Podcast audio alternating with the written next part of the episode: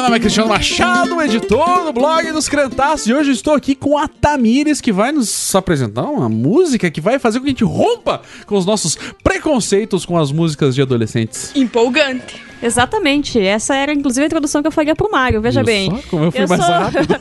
eu sou a Tamires Palma, eu estou aqui com o Mário Hashi e hoje fiz o Mário ouvir Sandy. Oi, gente! E ele não gostou. Gente, eu gostei, eu gostei, gostei muito. É, Por um momento eu cheguei no Cristiano Fiore falando.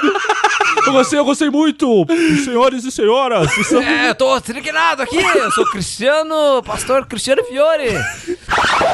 Não, brincadeira, eu não sou o pastor Cristiano Fiore, mas eu estou aqui ao lado de um outro pastor, que é o Samuca. Pastor, músico, é, reverendo, líder de louvor e, e- e repentista nordestino Luiz Gonzaga. O que você tá falando, Mário do céu? Eu sempre falo umas coisas muito aleatórias na abertura. E é isso, eu tô aqui com o Samuca, que é um cara muito maneiro, cara. Ouça o que ele tem pra dizer. Yeah, Mr. White. E é isso aí, eu sou o Samuel. Não sou tudo isso que o Mário falou, mas algumas coisas eu sou. E tô aqui junto com o meu amigo Jonathan, que me ensinou. Não sei se ele me ensinou, mas eu. Nossa, que bosta. Não sei se eu aprendi. Ele me ensinou, não sei se eu aprendi. Eu, ia eu ia falar da banda indie. Da banda indie ali que eu curti a primeira. A. Pense. Pense. Esse. Mas Não? é Aqui, Índia é de independente, né? independente, né? Nossa, que lindo. Eu sou o Jonathan Zimmer, estou aqui com o Cristiano Machado, que vai nos ensinar que a, o Zé Fofinho também é cristão.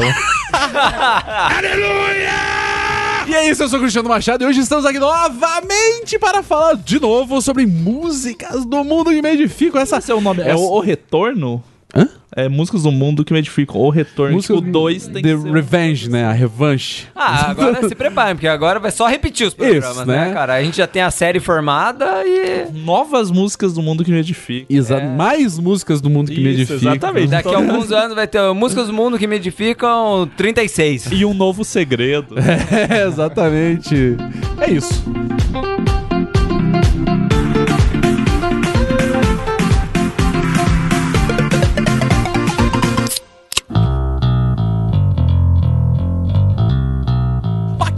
Jonathan, chegando então para os reclames do Pode Crente. Viemos hoje, né, eu e você, nesse momento romântico, solitário. Sou Jaba, Jabazitos Ja- é o nome? Jabazitos. E Parece o nome de salgadinho barato. É, o, Mas cancerígeno, né? tem aquele, tem aquele, aquele triângulo amarelo e um tesão preto, assim. O triângulo é preto no caso desse, né? Exatamente, né? O, o mão santinho, né? Tá Em ali. vez de, é, em vez de ser um T, um T de transgênico, tem uma caveira do Madruga falando morte, morte. Perigro! O mão santinho tá lá, né? Dando, dando um Sim. ok. Famoso É. salgadinho, bom santinho. Por favor, Ribamar, faça o desenho do mão santinho pra nós aí. É... Mas viemos aqui pra fazer o jabá, pra fazer os reclames, pra fazer todas essas coisas. O que, que nós temos pra falar, Jonathan? A gente já fez o primeiro com a Monsanto, né? Patrocínio esse programa. Mão a gente Santo, tem que chama falar, nós. A Monsanto não patrocina a gente. E Não. enquanto ela não patrocina, a gente precisa de dinheiro, porque a gente tem que pagar os servidores. Exato. Os servidores públicos que quando não estão trabalhando. Que editam esse programa, que gravam esse programa. Não deixa de ser uma verdade. Claro. É, precisamos- e como que as pessoas que curtem é, podem, nos, podem colaborar dessa maneira? Você que está fora do país, você que é rico, você que tem um cartão internacional, você que paga uma Nada em anuidade, dinheiro. uma anuidade alta no seu cartão para poder ter um cartão internacional, você pode contribuir no Patreon com a gente. Que é o www.patreon.com. Ba- barra é com barra Cresce. É. Barra Cantaços, só você contribui em dólar, bem bonitinho, o dólar tá, tá baixando. O dólar tá baixando, né? Agradeço ao Temer. Você que contribui, tá feliz, a gente não muito, mas tá puto. Aí você pode contribuir contribui lá, lá tem a lista das recompensas conforme o valor que você contribui a partir de um dólar. Tem um você... videozinho muito bacana que foi realizado aí pela Crentaços, Produções Subversivas. Isso. E tem do ladinho as inscrições. Conforme você contribui, o valor que você contribui gera recompensas pra você. Com um dólar você faz parte do grupo, com cinco você pode participar dos hangouts mensais, com 10 você começa a ganhar caderninho a cada três meses. Tem toda uma lista de recompensas e também tem a lista de metas, que conforme a gente vai arrecadando um valor X, a gente vai criando novos programas que estão ali, que só são possíveis se a gente al- alcançar essas metas. Com a ajuda do amigo ouvinte, né? Isso. E pra quem não tem cartão internacional, só tem cartão normal que tem que pagar em real, ou prefere um boleto, alguma coisa, tem a opção do Padrim. Que é o padrim.com.br barra Crentaços. Isso lá também você pode contribuir. Começa com um real, com um real você ganha um obrigado nosso. Exatamente. Mas a partir de quatro reais você já pode ir escalonando nas recompensas, assim como quem contribui no Patreon. E lá Basica- tam- é, basicamente é o mesmo esquema, só que em reais, exclusivamente em reais, e o Patreon é em dólares, né? Exatamente. Então você tem essas duas opções pra contribuir, ajuda pra caramba. A gente fechou um ano ali, já que a gente tem contribuição da galera. E assim, se você reparar ali, a gente não teve mais atraso em programa, teve programas novos, Teologia de Boteco quinzenal, bonitinho ali, todo mês, dois programas. Na minha fecal opinião rolando, daí teve o, o novo programa do Cavalo do Bom Senso, o spin-off ali. Spin-off. Boa, boa. Porra, foi que assim, a produção, a qualidade do vídeo na minha fecal opinião tá bonita, Eu iluminação. dizer- eu queria aqui parabenizar-vos, né? O meu amigo Carlinho Eloy e também o meu amigo Jonathan, que está cada vez melhor a edição desse programa. Porque com o dinheiro do patrão a gente pode pagar o Netflix pra eu poder assistir o Stranger Things e fazer a referência, entendeu? Exatamente, pudemos ter essa esse esse workshop não. Foi cara, um, é um como é easter egg Como é, que fala- né? como é que os publicitários falam reunião? A gente fez um brainstorm, de- Brainstorm, exatamente. né, é Porque antes a referência era tipo seriados do SBT, porque era o que era TV aberta, né? Agora a gente já tá Exatamente, evoluindo. carro comando, Miami Vice. E agora, meu Deus do céu, denunciei. Tinha o dados. efeito Chapolin, né? Essas paradas assim. Agora a gente tá E agora já tá partindo para o século XXI. Mas sério, é muito importante, cara. Essa que a galera tem ajudado, ajuda de verdade a gente. A gente tá migrando o servidor aí pra ficar mais redondinho, tudo bonitinho. O site tá bonito também. Exatamente, Jonathan. E além disso, o que mais que a gente tem pra falar pra esse povo? Eu acho que é isso de recado. Tem o recado que o. Um recadinho do YouTube, pra quem acompanha na minha ficar opinião, Cavalo do Bom Senso, que eles voltam a ser quinzenais agora. A Exatamente. gente tava tendo toda segunda ali, mas a gente analisou e viu que quinzenal tava tendo mais efeito. Acho que o pessoal tava dando uma cansada ali. então, Ou o pessoal da Bola de Neve tá, tá meio cansado do tema, né? Exatamente. tem esse detalhe também, né? Dos Então amigos. vai ser quinzenal. Segunda sim, segunda não tem vídeo. Uma segunda venho na minha opinião com o Cristiano. Daí passa uma semana não tem nenhum vídeo. Na Você outra tem uma semana, semana de tem um- descanso, né? Pra, pra Isso. assimilar essa informação. tá em duas semaninhas, né? Se juntar ali. Daí vem, passa 15 dias, vem o cavalo do bom senso e o Iraivos, mas não pequeis ali. Eventualmente pode surgir umas surpresinhas aí. É, Nessas segundas vazias. Pode acontecer? Pode acontecer. Sempre pode acontecer. Bem, E o Pode Crer. E um recadinho rápido, último pra fechar. Eu já falei que era o último antes, mas você que tá ouvindo o Pode Crente, obrigado. Tá crescendo pra caramba o número de download. Continua mostrando pros outros. continua divulgando. pro- Porque assim, algumas pessoas falam: Ah, porra, Barba, mas eu não tenho condições de dar nem um centavo pra vocês. Porra, então você pode nos ajudar divulgando isso. Cada vez que sair ó, um podcrente, ou sair um Teologia de Boteco, ou sair um, um vlog, é, seja na minha opinião, ou o vlog do cavalo, retuita isso, repassa, Manda, né? manda. Indica Porra. pros seus amigos. Fala, amiguinho, olha esse gordo aqui. Eles vão jogar. Pra quê? Eles vão jogar uma caixa nesse gordo, olha só. Pra que passar vergonha sozinho, né? Bem mais legal né, cara? Porque você pode, você pode ter um, um- um hub, né, de, de amigos malucos, né, e, e ao redor dessa, dessa comunidade que é o Crentaços, né? É isso. Mas agora acho que eu já tomei muito do seu tempo. Vamos pro programa, eu acho, né? Vamos então pro programa.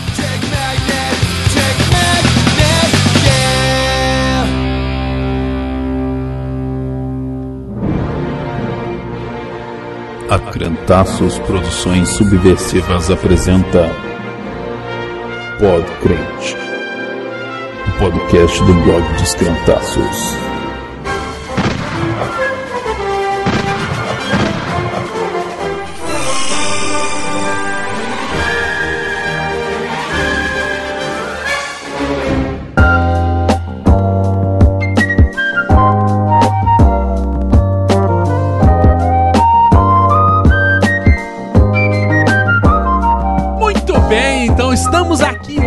Convidado especialíssimo, além, é claro, da, da, da já luxuosa equipe tradicional do podcast. E hoje, já o Jonathan tá mesmo, mas estamos aqui com o Samuca, meu querido delícia. Ai, que loucura! Ai, que absurdo! Samuca, se apresenta para as pessoas que não te conhecem, Então, é isso aí, oi, com, com detalhes sórdidos.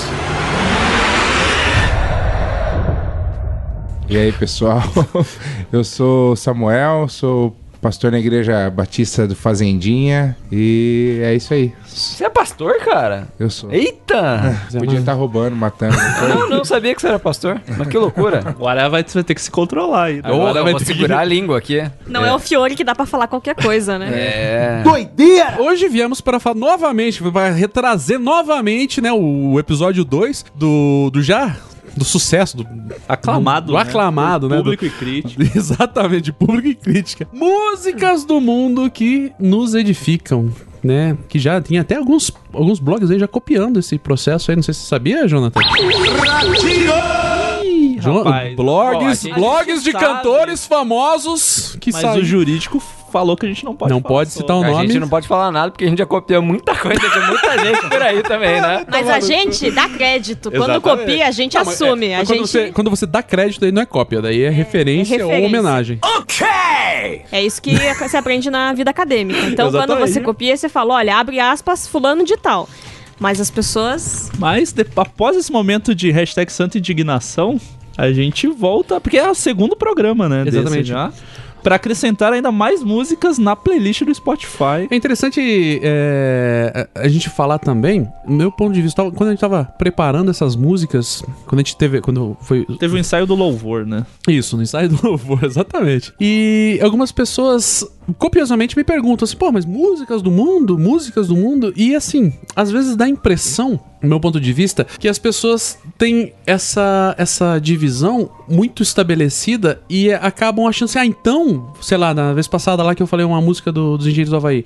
Ah, então o, o Humberto lá, ele teve uma motivação religiosa e eu acho que não. Só que quando a gente pensa, por exemplo, em questões de poesia, por exemplo, não necessariamente todo leitor ou todo ouvinte da poesia vai ter a sensação que o autor teve naquele momento. Eu acho que isso é, é- é- é determinante de falar, porque senão as pessoas ainda acabam trazendo novamente aquela, aquela, aquela visão, sabe, inocente de ah, existem músicas santas e músicas profanas e não sei o quê. Então hoje vamos falar só de músicas profanas, só músicas que falam de coisas da É carne, porque a né, do nossa, desejo. a gente interpretando a, Isso, a parada. exatamente. Não é É, que tanto- o artista teve a intenção ali, olha, não, ele quis T- Tanto que é, é muito Deus particular, né?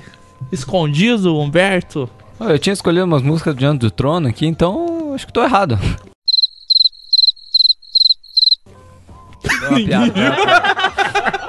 Todo mundo ficou bravo. Não são músicas do, não são músicas gospel que nos... Não é do mundo, mas escandalizam, né? É, Não, não é é do esse mundo, o mas tema. do- será que é de Deus também? Músicas gospel que me escandalizam. Talvez Dá pra fazer um programa Nossa, desse. podia, Próxima... podia fazer um programa Músicas Vamos, Gospel. tá prometido. Anota É que aí, vai- Jonathan. Vai, na verdade, vai ter algo semelhante aí até o final do ano. Olha, entra naquela pegada do, do Dia dos Namorados lá, o Oh, Cantares, narrado por música, Cid Moreira. é música pra Deus ou é romance, né? É, música pra Deus ou é romance? Muito bem, eu tô mastigando essa balinha que o Jonathan trouxe aqui. O Jonathan trouxe uma balinha Gumetes. delícia É um- hoje pro programa. Você, agora é o momento post patrocinado, né?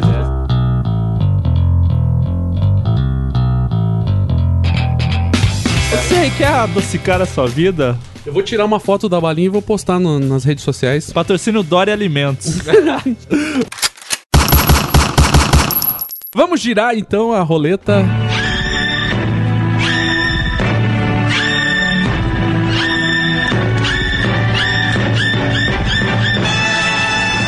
Saluca! Deus tá nesse lugar, de sim ou não? Já tudo pra queimar o filme, já de cara, e quando você começar a falar, falo, não, não era Ah, bem é- isso que a gente tinha combinado. É, Epitáfio dos Titãs.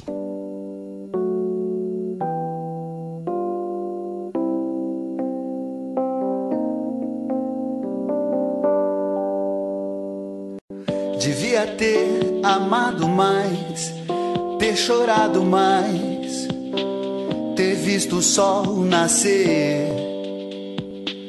Devia ter arriscado mais e até errado mais, ter feito o que eu queria fazer. Queria ter aceitado as pessoas como elas são. Cada um sabe a alegria e a dor que traz no coração. O acaso vai me proteger enquanto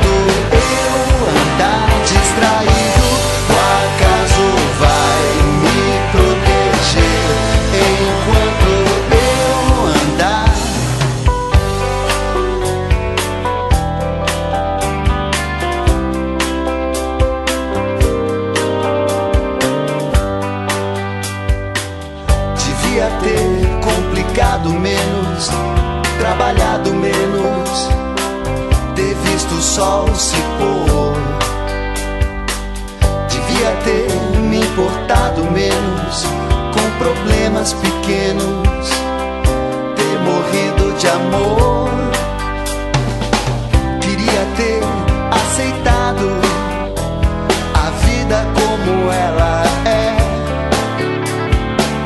A cada um cabe alegrias e a tristeza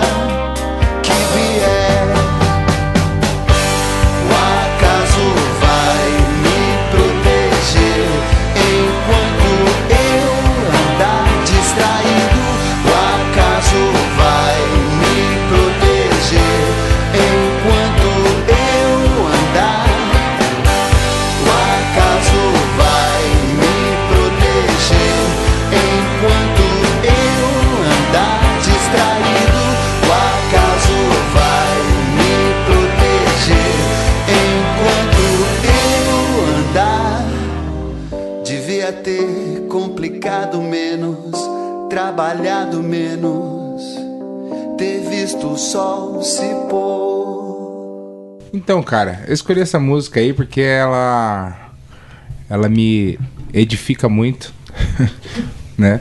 Porque meu, primeiro eu vou falar o seguinte, eu faz um tempão que eu não escuto música gospel mais assim, não não tenho mais a, a tenho vontade, quando quando eu cantava no louvor lá da igreja aí Hoje você não pessoas- toca no louvor da sua igreja lá. É, ajuda um pouco, né? Mas as músicas, geralmente eu pego as músicas mais antigas, assim, então nada que muita novidade. Mas é, eu tenho bastante músicas do mundo que me edificam. Eu escolhi essa daí porque essa aí é uma parada, uma música que me lembra muito é, Jesus falando lá em Lucas 12, e aí que ele fala do não se preocupar com o dia de amanhã, essa parada toda, assim, sabe? Então, e a, e, e a gente viver o nosso, o nosso o hoje, preocupar-se com hoje, porque ele disse lá que o filho do homem não tem nem onde, onde encostar a cabeça e, e tal, e aí a gente viver esse. É... Pô, cara, tô nervoso pra burro aqui. Mas, o, mas essa, essa, essa proposta da música, primeiro que ela é, ela é um, morto cantando, né? Então, aí quando a gente. Quando eu, eu lembro do, do, do Paulo também falando do. É, combati o bom combate, guardei a carreira. Tem muito isso de, pra mim, de da gente. É, de de eu querer chegar no, no fim da minha vida ou na minha velhice e olhar pra trás e falar assim, cara, acho que eu, tô, eu tenho um sentimento de, de missão cumprida. Eu vivi a, a vida de maneira plena ou com, da- do máximo que eu pude, entende? Então, é, quando eu ouço essa música, essa música fala muito comigo sobre essa, esse viver um dia de cada vez, um tempo de cada vez, um momento de cada vez, apreciar o- o- os- as pequenas coisas da vida, né? Não se importar tanto com aquilo que me deixa ansioso e tal. Mas essa é a minha é a leitura que eu faço, né? Do, do, do que o texto, do, do que a poesia da música traz aí. Pior que eu gosto muito dessa música, cara. Ela é muito legal. Só que eu enjoei dela, porque na época que ela foi lançada, cara, ela tocou acho que tanto na rádio. Tantas formaturas, né? Cara, tocou tanto em E ela formatura, foi em evento, trilha de umas assim. três, quatro novelas Ah, também, foi? então... Então, ela, ela, ela- eu só acho que... Provavelmente pro Mário foi da novela, né, Mário? assim, não, eu não, não assisto novela, cara. Eu- mas enfim. Da- mas ela é muito legal, cara, porque é sobre a perspectiva da morte, né? Hoje, hoje eu tava Pô, ouvindo essa música de isso, manhã. velho. Hoje de manhã eu tava conversando, escolhendo as músicas, vendo, eu passei por ela, assim, e a gente acabei co- conversando um pouco com a Eva sobre a morte e tal. toda essa- como que é a visão, né? Do, enfim, é algo muito complicado. Assim, essa música, eu, eu pelo menos pra mim, assim, eu acho essa música sensacional, assim, muito bonita e tal. Essa questão da morte que o Mário falou, é assim, pode até parecer meio babaca da minha parte, mas algumas pessoas já perceberam que tem uma caveira, né, que eu carrego no dedo, e ela é pra mim bem simbólica, né, bem simbólica mesmo. Em vários aspectos, sobretudo nesse lance de pensar na morte todo santo dia. Todo dia eu penso no dia que eu vou morrer. Todo dia, todo dia. E quando essa música saiu, eu acho que tava no Japão nessa época. Uma das coisas que mais me, eu lembro desde o momento que saiu essa música era, era me perguntar o que, que ia estar escrito no meu epitáfio, tá ligado? E essa é uma parada assim que te faz reconsiderar várias coisas, né? Vários. E é foda, sei lá. Eu penso muito também, me, fe- me faz pensar muito no que, o que, que vale a pena de verdade, né? Na, na vida. O que, que a gente. A gente gasta nosso tempo, a gente gasta nossas energias em quê? O que, que vale a pena de verdade? É, então, essa é uma. Me, me faz muito pensar nesse sentido. Essa música me fez pensar demais nisso. O que, que vale a pena eu, eu investir hoje que vai Pra chegar não se lá na arrepender no frente final. que eu não vou me arrepender. É. E essa música ela foi composta antes do, do cara morrer lá, né? Do guitarrista, o guitarrista que morreu? Alguém morreu, né? Do É. Titãs. que foi atropelado por uma moto. Foi, a música foi composta antes e quando ela foi. Quando o, o CD, o, o álbum foi para as lojas, tipo, ele já tinha morrido. Então, porra, é uma parada muito. Muito assustadora. É, assim. e é muito louco de pensar que, tipo, que nem foi falado, ela é, a- é um morto, né? Falando alguém que morreu, Memórias póstumas. como se fosse falando que o que ele queria ter feito, mas acaba sendo um recado pra quem ainda tá vivo, né? É bem, é bem simbólico isso aí, mano. Muito forte. Só que ela tem um problema, cara.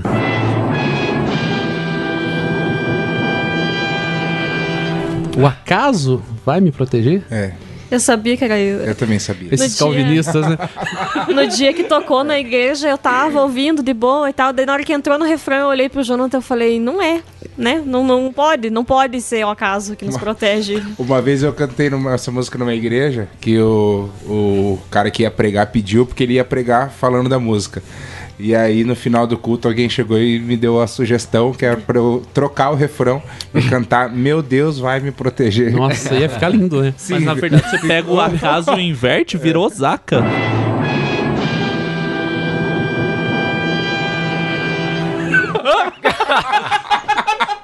Fica aí essa teoria da conspiração, né? Osaka é uma cidade no Japão, né? Que, né? Diga-se de passagem, eu recomendo um filme chamado O Túmulo da Libélula. Não, falando sério. É, dos vagalumes, você O falou lá Túmulo embaixo. dos Vagalumes. É o Túmulo dos Vagalumes. Que tá ali, né? Tudo É que da bom Libela ali. é. Que se passa no é- Japão. É a versão brasileira. né? Passa no Japão. Que vai, vai, quando, Não, sai, ó. quando, quando, quando passar na Record, vai ser das libélulas, certeza. Assistam essa animação, eu assisti ontem e ele fala muito sobre a questão da morte. Eu sei que não é um programa sobre filmes, né? Mas Ah, assistam. mas sempre é, né? Sempre, um- Porque- sempre é um programa sobre tudo, né? Não, é, é- o filme começa justamente assim, é como se- essa música, assim, o filme começa com o cara com Com o essa perso- música? Toca a música Não, do não é Ah, caso. Não, mas ele fala Em é, japonês. Aparece o, o Osaka, né? Entra o Osaka cantando. Entra o Osaka e ele fala assim: hoje é o di- é, esse dia tal, tal, tal foi o dia que eu morri. E daí ele começa a narrar a história dele, tipo, de tudo que aconteceu, entendeu? Então meio que vai Eles mostrando. imitaram do Machado de Assis, hein, né? É. Sabidamente, né? Sabe, é claro. E daí eles vão, ele vai revisitando a vida dele a partir da, tipo assim, começa com a morte dele. Então eu, eu acho muito louco isso. E daí ele, ele vai mostrando no filme como se como que é a vida dele, de tudo que ele fez, sabe, de tudo que aconteceu. Memórias póstumas. Ah, eu posso indicar um filme também? Ó, tá virando bagunça. Já tá virando putaria. Depois que eu terminar o programa, eu não me chamo Alborguete se eu não te der uma cacetada dessa na cara. Tem um filme que fala bastante disso, que é A Felicidade Não Se Compra. Um cara que queria se matar e de repente chega um anjinho. Ele um filme preto e branco, 1950, acho que é. E chega um anjinho e fala: Ó, vou te mostrar como seria a sua vida, como seria o mundo se você não existisse. Bem ah, bacana, eu acho que já ouvi falar desse filme. Bem legal. A cada um cabe alegrias. Vamos rodar? Roda, roda.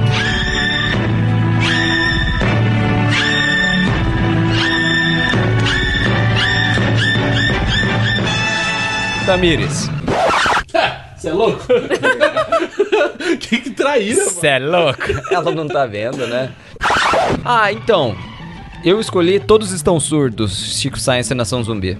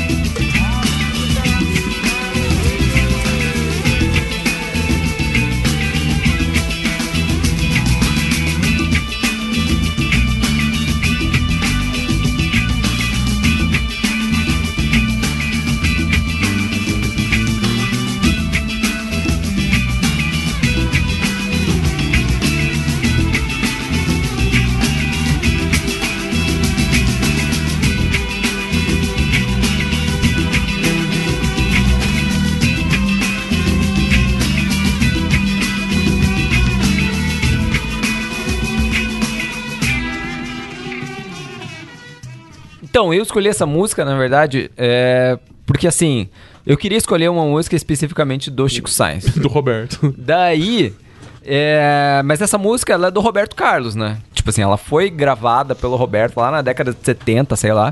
E depois de um. O, o Chico Sainz regravou e eu conheci ela através do Chico Sainz. É, eu quis, era mais uma, também assim, em parte uma homenagem ao Chico Sainz Nação Zumbi, porque foi uma música que mar, foi uma banda que marcou muito, assim, a- o meu, sei lá, tipo, começo dos anos 2000 ali, quando eu conheci, tipo assim, eu, alguém, sei lá, nem lembro como que eu conheci, mas assim, não lembro através de qual música, mas Eu conheci na TV Cultura. Foi Acho na foi TV lá também. Cultura? Não, não sei. Alguém me comentou, sei lá, que, pô, pô, o, o Chico Sainz, ele foi um marco, assim, na história um da música cultural. brasileira, assim. Tanto pra cultura nordestina, quanto... Especificamente em Recife também. É, né? especificamente em Recife. Então, assim, eu, eu gosto muito de- do que, de- disso que aconteceu, desse período da história. Movimento Mangue Beat, né? É, o movimento Mangue Beat e tal. E eu, eu acho que o movimento Mangue Beat foi uma das coisas que, assim, que fez também os jovens se orgulharem da cultura do, do nordestina, sabe? Do local ali. Fez, tipo... É porque também... Eu tô fugindo um pouco do assunto, né? Na mas- questão do, do Mangue Beach tinha, tinha muito a questão da, da, da da- de, de restaurar a- os valores do local, né? É, Tanto que ele exato. colocava as alfaias e, e elementos é, visuais também, né? Da cultura deles e tal. É, então, assim, ele diz que eles. é, foi muito legal naquela época que eles começaram a ver jovens usando aquele chapéuzinho, sabe? Que era uma coisa que só velho usava, sabe? Tipo. Que não era. Enfim. Mas. Deixando de lado essa parte do Roberto Carlos. Errou! Essa, essa parte. deixando de lado essa parte do Chico Sainz, do movimento Mangue Beat. Essa música aí, especificamente, quando eu ouvi ela, eu, eu não era crente quando eu ouvi pela primeira vez. E foi uma música que mexeu muito comigo. Hum, Sim. É, tanto meu. Foi criando um background pra mim, eu não tinha me convertido. não- não- tipo assim, tinha. Eu já falei isso no outro programa, eu tinha aquele, aquele problema bem sério com a igreja evangélica, aquele asco, assim. Eu não fui criado, minha família não é evangélica, então sempre foi, olhei com maus olhos. Essa visão que as pessoas não crentes têm da igreja evangélica. E essa música, assim, ela mexeu muito comigo, assim, porque ela não, não fala assim, Jesus, não rima Jesus com luz, né?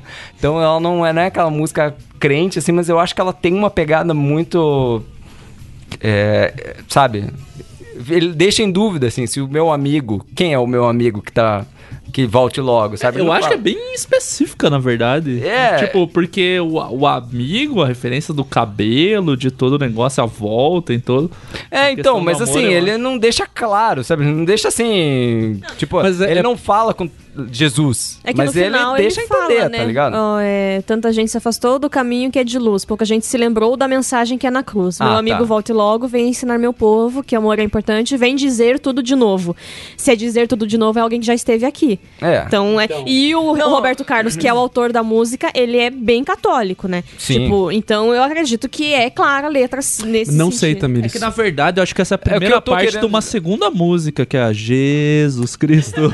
Que é a Não, música que eu vou falar. O que eu tô querendo dizer é que ele não, ele não deixa tão assim na ca... Tipo assim, tem música que ele é só Que é sobre Jesus. só sobre Jesus, É, entendeu? eu entendi, ele não nomina, Então, né? Ele não é, fala, ele não coloca isso tão. es- Então, assim, é claro, você lê e tal, para ou- ouve e fala, ah, ok, porra, ele tá falando de Jesus. Ah, que legal, assim. E pra mim, se fosse uma música que começasse com Jesus, eu não iria ou- ouvir ela de início. Assim, ah, foda-se, eu não vou ouvir essa merda.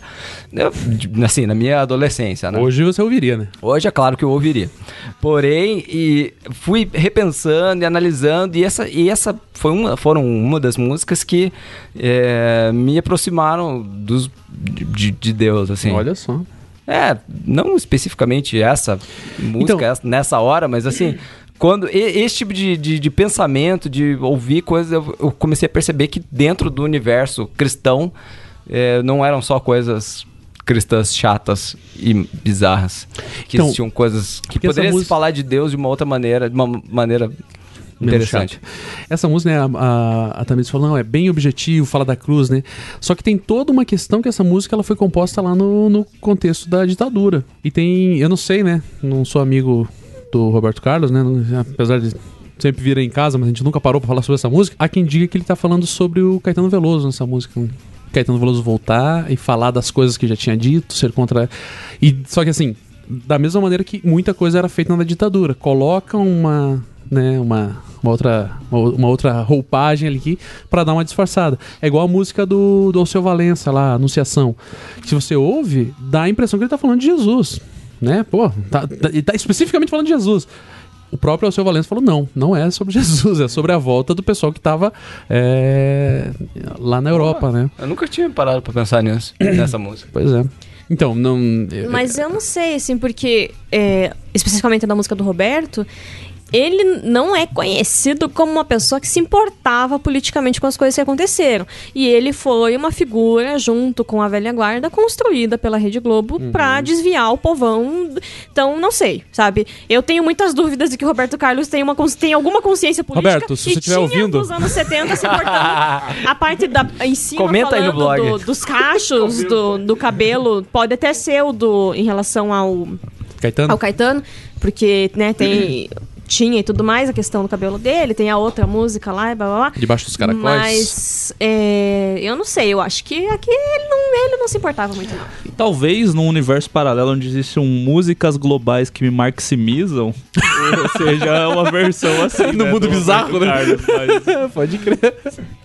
Não, o Roberto, ele, ele sempre foi católico, assim, eu não conheço muito da história dele, mas teve um momento na vida dele em que ele assumiu de vez, assim, O essa- catolicismo. o catolicismo, assim, que antes ele Antes ele ia tava meio- no armário, né? É, Ia na missa Foi depois do né? acidente que ele perdeu a perna, né? Foi depois do acidente, é, porque antes até ele era meio assim, jovem guarda, né? Aquela galera Yeah, que... yeah, né, cara? Yeah, yeah.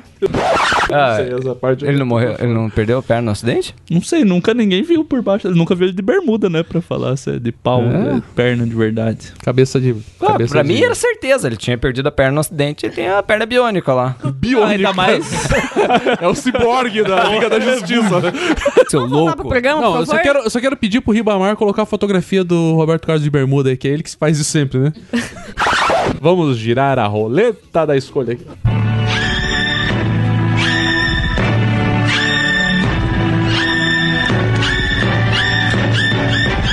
Jonathan, Joãozinho. Aí lá vem punk rock. É, os, a juventude roqueira. Jovem guarda. Que absurdo. A música que eu escolhi é do gaúcho da foto. Não é. tá quebrado. Lá, louco. puxa tchê. Seria louco, hein? Mas essa, É não, é, uma dom mas de essa não é do né? gaúcho, né? No caso. Perdão. A música que eu escolhi é da banda Pense. Chama Contra Cultura.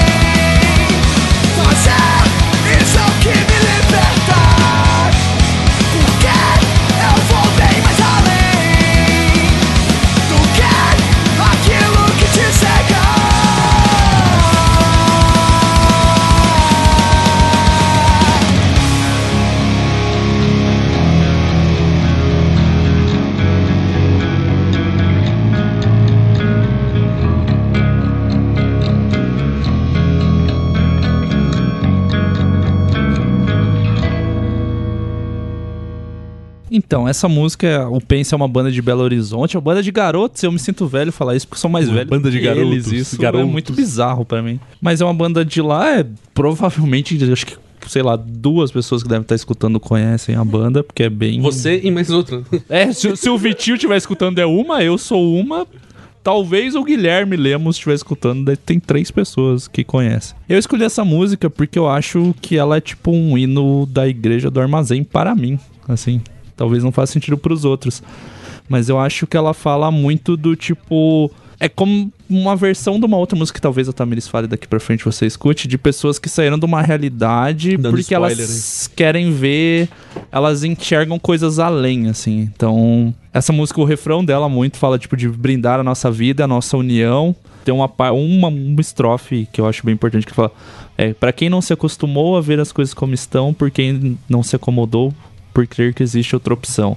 E eu acho que é um pouco do que a gente tenta ver e entender, não só como igreja do armazém, sei lá, como crentaços ou com a relação que a gente tem de pessoas de outras igrejas, de, de além disso, sabe? De não, não é aquilo ali que tá fechado, não é só aquilo, não é aquilo que sempre foi vendido pra gente, aquilo que sempre foi falado. Vai além. E esse começo que tem, que é praticamente recitado, né? Mas como a poesia não é cantada da música, que ele fala de felicidade, que é um que volta e meia a gente cai nessa discussão de tipo, a felicidade é um objetivo, a gente vai encontrar uma hora, o que, que vai fazer a gente chegar. Mas não é, ela é o caminho que leva a outras coisas. A felicidade ela caminha junto com você. Você não, na verdade, você não tá indo em busca dela, você tá em busca de trás de outras coisas e ela vem caminhando junto ali. E tem a questão, a música celebra bastante a união, da união de pessoas unidas em prol de vencer essa barreira. É, a música que eu vou falar fala mais ou menos a mesma parada. eu não vou nem falar, só vou falar. É a minha música e é isso que o Jonathan falou. Isso me lembra muito Rage Against the Machine. Então, tá, tá na escola ali, né? Mas Né? É na mesma linha, né? Não, porque o Rage Against the Machine tem muito dessa Rage Against the. Machine que, porra, pelo amor de Deus, né, cara? É, merecia, né? Merecia, Merecia, um programa só pra eles. honrosa aqui. É né? igual o Deadpool lá pro Chris. o Evangelho segundo Deadpool, do Cristiano Fiore. Cara, eu acho que o Rage Against ele tem essa linha, assim, de pensar da- dessa maneira contra a cultura, né, cara? É, que é o nome da música, de né? é, tipo, ela vai. É, é muito característico da cena em si. E na verdade, tipo, tinha morrido um pouco. E é muito. Assim, eu não sei, eu acho que eu já falei em algum momento que eu citei essa banda. Eu acho que eles são. Alguns deles, pelo menos, são de origem de igreja. Esse CD especificamente, ele bate muito, tipo, de preconceito, assim, claramente de religião. E eu acho que eles são crentes, porque um dos caras chama Judá, e eu já vi o cara compartilhar, pelo menos nasceu ali. Pô, lá pelo amor de Deus, não pode não ser, né, cara? Ou o cara é judeu. E eles citam a palavra iniquidade, numa música. E, pô, Ah, não, citar é iniquidade crente, tem que é ser crente, né? Não, É não, crente. é, ele falou sectarização, cara, nessa, nessa música e eu fiquei impressionado com Não, mas isso. sectarização é uma palavra que poderia Não, não, não, caber não na boca de não outras. crente, galera do é, né? DCE poderia estar utilizando. É, mas cara, mas tá aí uma palavra que eu nunca imaginei ser utilizada numa música, Não, né? mas é legal, assim, tipo, tem mus- outras músicas deles, de outras bandas, o próprio que tu, tu citou, tipo, de procurar, assim, tem bastante letra nessa linha, assim, que por mais que às vezes você não concorde, te põe pra pensar um pouco, assim, que foge um pouco do, do padrão, tem bastante militância. É, é, de- essa banda ainda existe? Existe, existe. Ela tinha dado parado, mas voltou esse ano, vai ter show em Entendi. outubro Mas essa em música é Curitiba. tipo mais ou menos de quando, assim? Ela é do ano passado ou Ah, retrasado. é, não, é bem nova, assim, é tipo... É, 2014. Não é dos anos 2000, né? Não, não é tipo anos 2000. CDzinho, CDzinho gravado porque teve catarse, então foi os Ah. fãs que pagaram nessa, nessa galera, assim. Entendi. Desse rolê. Eles são contra a cultura? Ou você quer que eu fale? Não, Mas eu gosto muito da TV Cultura. onda de, de falar a música que vai ser. que Eu não tenho nada contra a. TV Cultura. Vamos lá, vamos girar então.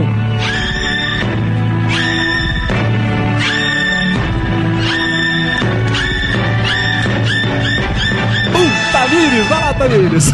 A música que eu vou falar é a música Pés Cansados da Sandy, do CD de 2010 dela.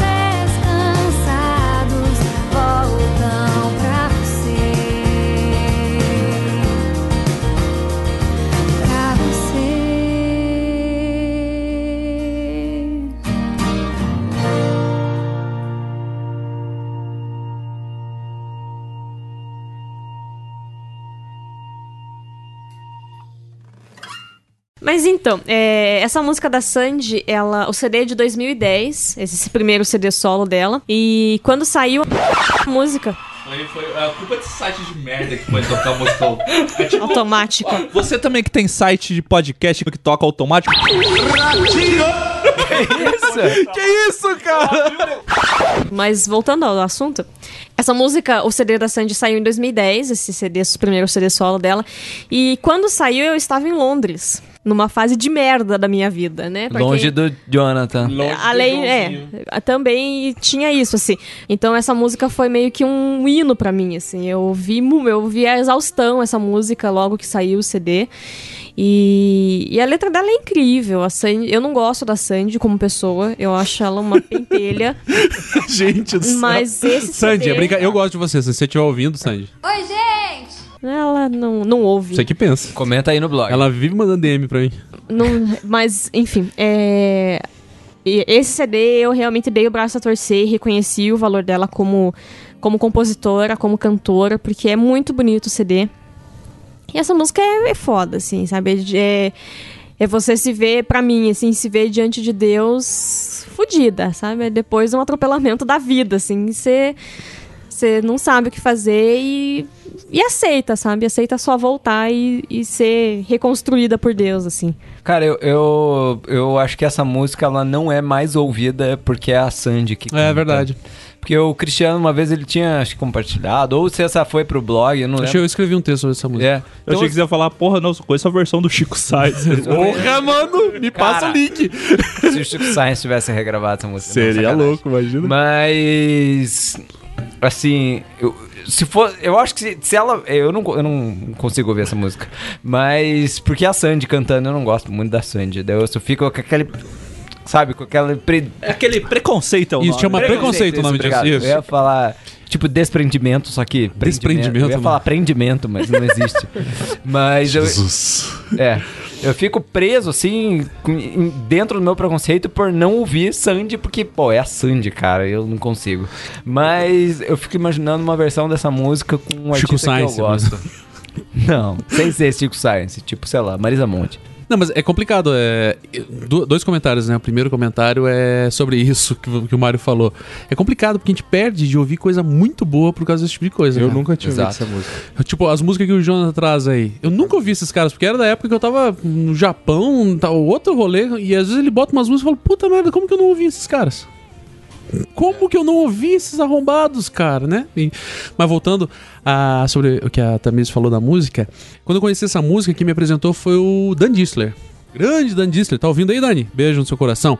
Só que assim, e daí quando ele me mostrou, eu fiz o mesmo comentário que o falou, porra, Sandy, que, né, Dig Dig Joy, né? Porque a gente tinha essa mentalidade, né? Uma música de criança, uma música de adolescente, bobinha, né? E assim, não sei né, o que, que a Sandy passou na vida dela. Não sei se é dela essa música. É ela que Ela é a compôs? compositora. aham. É uma música muito profunda, assim, pelo menos pra mim, no contexto cristão, sobretudo, né? É uma música de retorno, né? Uma música de redenção, assim, de voltar, tipo assim, tá fudido, tá na merda e olhar pra um lugar e falar, só lá eu consigo me, me, me reestabelecer. Eu não sei se a Sandy é cristã, se ela teve uma motivação nesse sentido, nunca ouvi nada nesse sentido, né, sobre ela, mas é inevitável. Qualquer cristão que ouça essa música vai fazer diretamente uma ligação, né, dessa do, do filho pródigo que vai, se fode e volta, né? E eu, eu particularmente acho essa música lindíssima, né? Oi, eu sou a Dani, tô de intrusa hoje.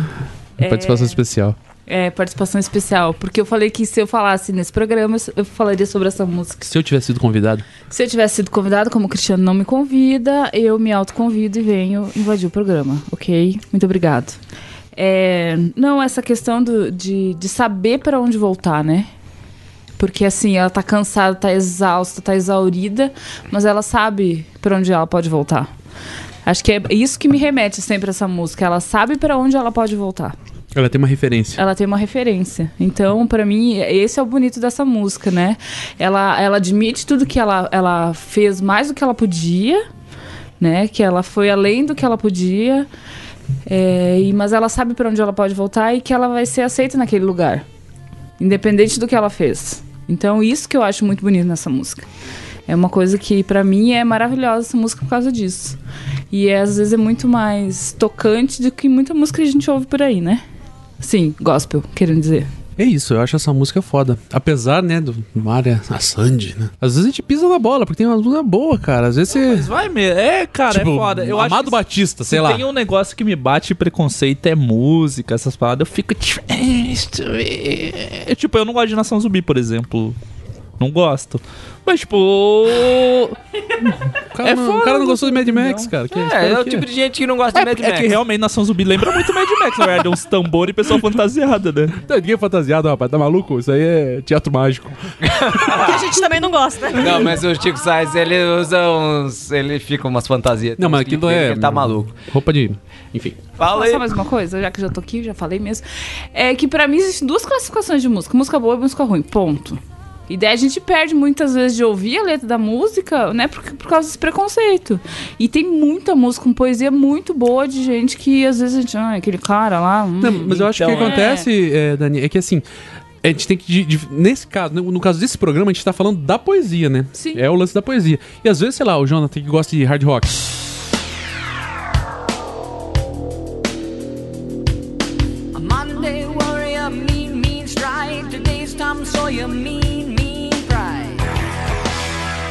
Hard rock não. Falou que nem veio agora. Eu gosto de hard rock. O, o abraço rock pro... pauleira. Um abraço, Felipe Lemos. Foi mal. Esses jovens que gostam de rock. esses jovens- é, que gosta. Mas esses jovens gostam de Rush. Assim, o ritmo, às vezes pode ser que tenha uma letra lá do Amado Batista, que é um ritmo que tem nada a ver com o perfil do Jonathan, que ele jamais colocaria no som do carro pra curtir numa mais. Mas pensando sobre a poesia, talvez ele fale, puta, é isso, né? E eu acho que às vezes a gente perde muito por, por puro É, preconceito. minha- E isso serve pra todo preconceito. A gente perde de ter relacionamentos super é, enriquecedores porque a pessoa é nordestina, é, e, negro, tipo, é haitiano. No nosso caso até tem dois exemplos, né? Tipo, eu, te, eu que escuto um, um nicho independente acabo tendo preconceito com outra coisa que é mais Comercial?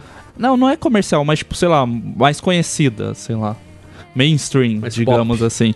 E, tipo, tem outras pessoas que têm o preconceito com que é independente. Tipo, então o preconceito existe de qualquer um. E, e é assim, tem que vencer a barreira do gosto pela música pra prestar atenção na letra e admitir que é bonita e tem um, tem um significado. Ou que não tem pra você, tem pra outra pessoa. Não, e pior que eu tava conversando com a Eva esses dias no carro, porque a gente, na- a gente foi viajar e a gente, pô, viagem, né? Você fica seis horas no carro ouvindo música. Daí a gente tava comentando, porque ela era super metaleira na adolescência e eu era, tipo, do, bem da- do rock pauleira, né? Ela ouvia, é, rock pauleira.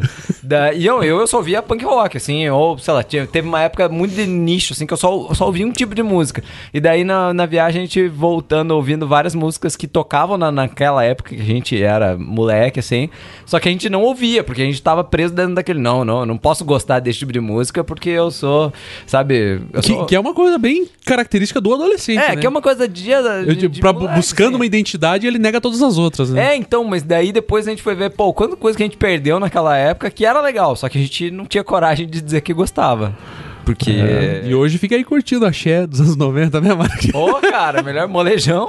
Quem nunca, né? Molejão não é axé. É, É pagode. Mas é molejão, né, cara? Eu acho que é a única música que. Inclusive, minha falando em molejão, a música. não, a música Não que eu era vou falar amor, era não uma é. É, a É música. sobre evangelismo, né? Exatamente, quando você leva o jovem na festa, chega lá, é um culto evangelístico. Não era amor, era cilada. a música que eu vou falar, na verdade, eu- Como assim você vai falar? A gente tem que rodar o peão pra é ver. verdade. Roda então, Samuca, o peão.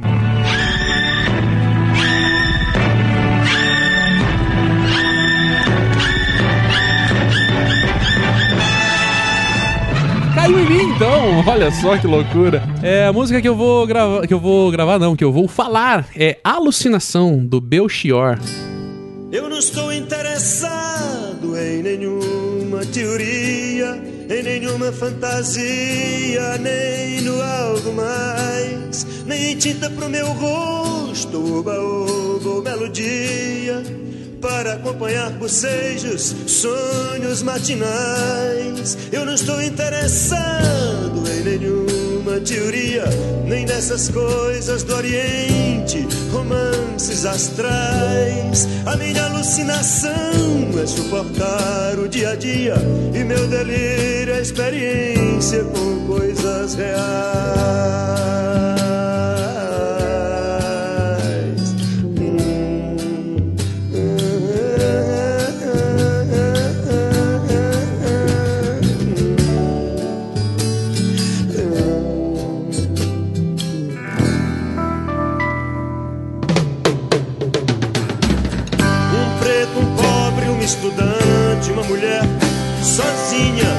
Jeans e motocicletas, pessoas cinzas normais, garotas dentro da noite, revólver, cheira cachorro, os humilhados do parque com os seus jornais.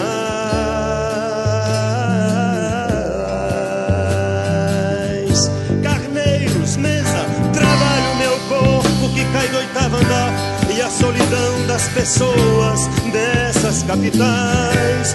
A violência da noite, o movimento do tráfego, um rapaz delicado e alegre que canta e requebra, é demais. Cravos, espinhas no rosto, rock, hot dog, play it baby, doze jovens coloridos, dois policiais, cumprindo seu duro dever e defendendo seu amor e nossa vida, cumprindo seu duro dever defendendo seu amor e nossa vida. Mas eu não estou interessado em nenhuma teoria, em nenhuma fantasia, nem no algo mais. Longe o profeta do terror que a laranja mecânica anuncia. Amar e mudar as coisas me interessa mais.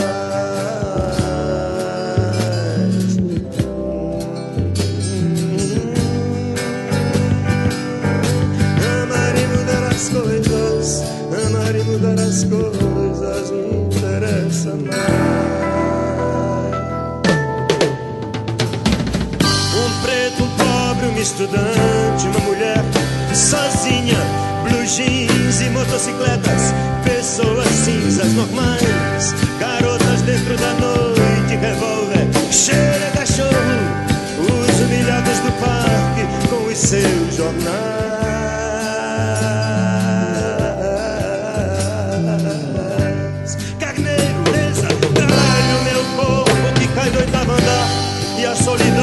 Pessoas capitais, a violência da noite, o movimento do tráfego, um rapaz delicado e alegre que canta e requebra é demais, cravos, espinhas no rosto, rock, hot dog, play it baby, doze jovens coloridos, dois policiais, cumprindo seu duro dever e defendendo seu amor e nossa vida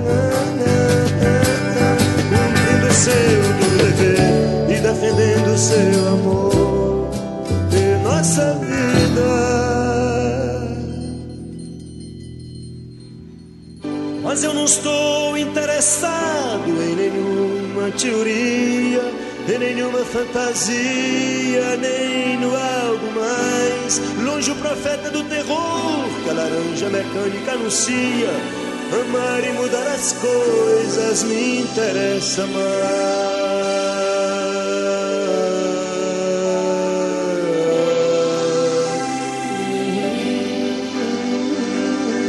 Amar e mudar as coisas, amar e mudar as coisas me interessa mais.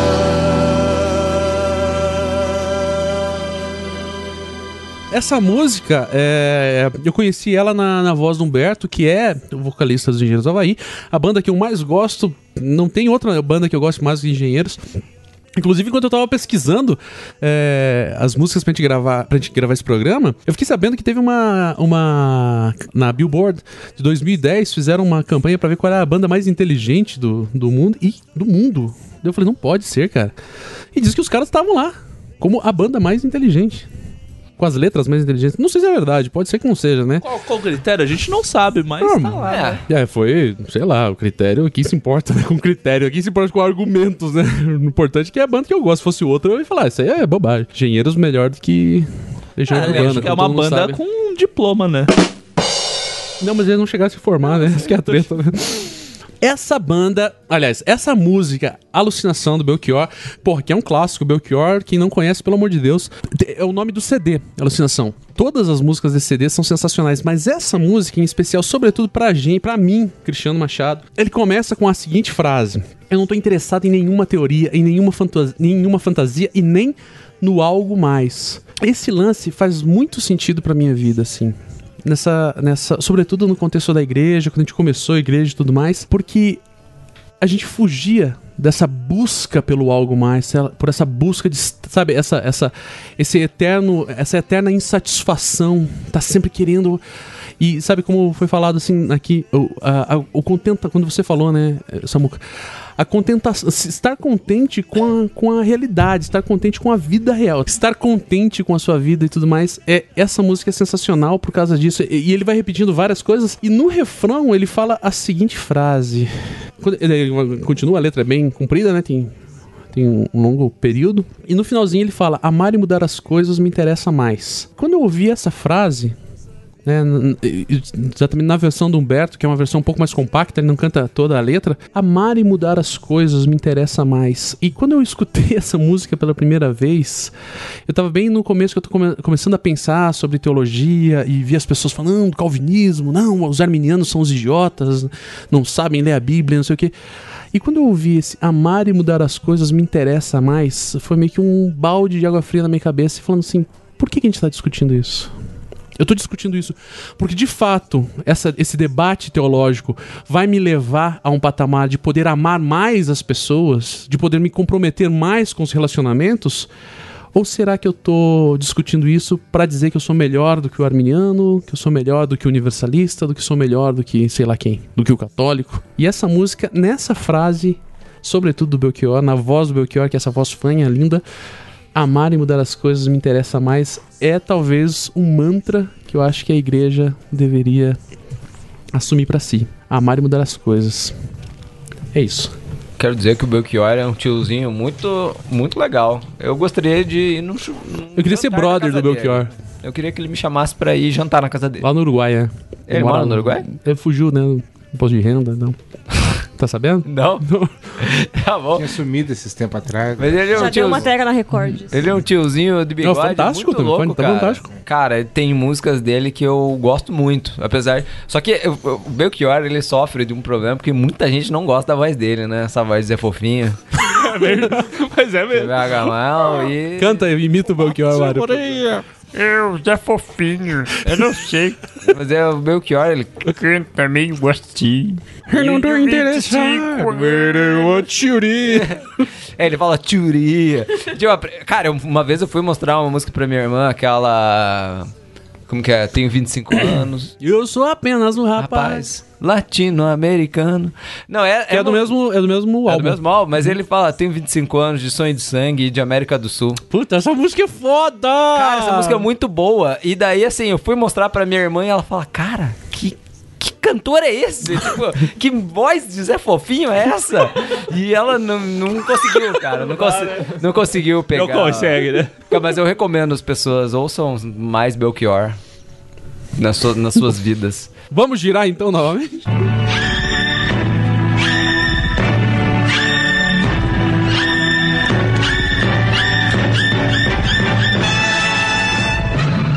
Mário Hashi, será que é ele? Não, não, não sou eu, não. Não, é o Zebedeu, né? Vamos lá então. É, bom, puxa vida, caiu na minha vez aqui, começando a segunda pergunta, segunda rodada de, de perguntas e respostas. Não, que você segunda, tá falando, segunda brother? rodada de músicas. escolhidas. Passa ou repassa? E eu escolhi a música de um maconheiro. Vou falar que nem o Cristiano, vou ficar enrolando assim até falar o nome da música. pra Tamires ficar brava comigo. Que cuzão. É, eu escolhi Raul Seixas, Metamorfose Ambulante. Outra?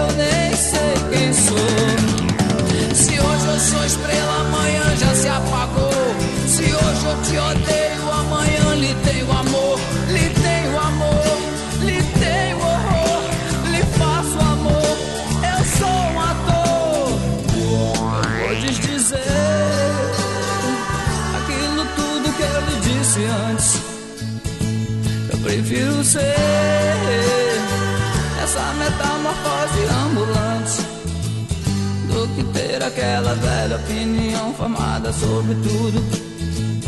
Do que ter aquela velha opinião formada sobre tudo.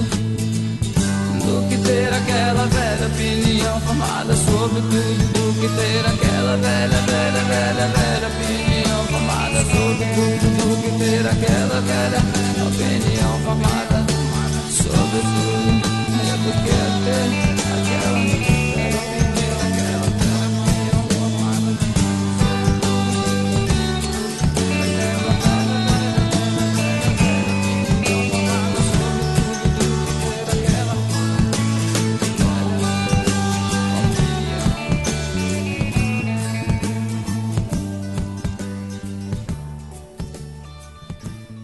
Então, eu escolhi essa música, Metamorfose Ambulante, porque eu tava ouvindo ela no carro outro dia, junto. Tava eu e a Eva viajando na estrada, eu botei essa. Tocou essa música, a gente ficou cantando loucamente, a gente ficou um tempão refletindo e, sobre ela e conversando, assim, sobre. É, é o que eu acabei de. Falei agora ainda há pouco, assim. Que como a gente tinha uma mentalidade quando tinha 15 anos, não. É, tinha a mente muito fechada sobre determinadas coisas, determinado estilo de música, de não ouvir outras coisas, e que a gente fechava aquele pensamento e, pô, eu sou assim. É, e fazendo uma retrospectiva, e hoje as coisas que eu ouço são completamente diferentes, né? De, de tudo que eu ouvia naquela época. A minha, a minha cabeça mudou muito. E hoje eu vejo assim, o quanto que eu mudei, assim, da questão de comportamento, de crenças, de coisas que eu acredito. E se eu não tivesse. Se, se o ser humano não tivesse essa capacidade de mudar, viveria num eterno sofrimento. Sabe? Se a gente... Nossa, né? Foi, foi boa essa. Ah, mas é. não, sem verdade. zoeira, foi boa, não tô de sacanagem. Porque eu vejo algumas pessoas assim com, sei lá. Às vezes você vê uma pessoa com um pouco mais de idade, que é extremamente complicada e complexa, e daí você fala assim, porra, se a pessoa não mudou até agora, agora não muda mais, sabe? Pessoa chata, assim, uma- um velho chato que enche o saco de tudo. Tem um comportamento irredutível, né? Tem, tem um comportamento irredutível e, você fala, e só vai piorando com a idade, né? Só vai piorando com o tempo. E, e você vê que a pessoa, assim, deixou de fazer várias coisas na vida dela por conta de desse comportamento que ela tem. E eu acho que isso que é o que é magnífico, assim, que é a capacidade da pessoa de mudar e, sabe, se eu não tivesse mudado ao longo, sei lá, dos últimos 15 anos da minha vida, hoje eu seria uma pessoa completamente diferente e eu acredito que muito mais infeliz. Assim, nesses últimos 15 anos também eu me converti, sabe? E, esse, e assim, eu tinha uma, uma visão bem deturpada, assim. Deturpada não, mas eu tinha uma visão bem negativa em relação ao reino de Deus, em relação à igreja, em relação a toda a religião. E, e eu tive que passar por cima de vários preconceitos, vários quebrar alguns, algumas coisas que eu pensava, que eu acreditava, que eu via. E eu tive que passar por cima de tudo isso e mudar e abrir a minha cabeça para coisas novas, para coisas que as pessoas estavam me dizendo. E é muito complicado. É, às vezes você está conversando com uma pessoa e a pessoa, não, eu acredito nisso e sou irredutível nesse pensamento. E eu, assim, num debate, sem estar debatendo, conversando, e a pessoa, cara, não consegue abrir a cabeça dela para pensar que existem coisas diferentes e que pode ser que ela esteja errada. Sim. Né? É, tem uma parada que eu acho que é muito legal, porque essa predisposição, ela traz maturidade, né, cara? Porque, assim, eu sempre, é, eu sempre, eu, eu gosto muito de questionar as, as coisas que eu, que eu mesmo acredito, entende? É, justamente porque isso me ajuda, porque isso me ajuda muito até a amadurecer aquilo que eu acredito, né? Então tem coisas que eu vou mudar, falo, não, nada a ver isso aí. E tem coisas que vai acabar sendo fortalecido. Não, é isso mesmo, mas por quê? Por causa dessa minha disposição aí de ser uma metamorfose ambulante do que achar que a minha verdade é a, é a verdade. é Absoluta. né? Absoluta. E é uma característica, assim, sem, sem querer né, soar um pouco anti-igreja, qualquer coisa, qualquer coisa que o valha. Não sou anti-igreja, sou pró-igreja. É uma característica bem marcante do evangélico brasileiro, né? É tipo assim, eu tenho a verdade. E assim, é óbvio, não vou entrar no mérito, ah, então Deus não é verdade. Não, não é, não é isso. É assim, é, é- é se, se furtar ao diálogo. Né?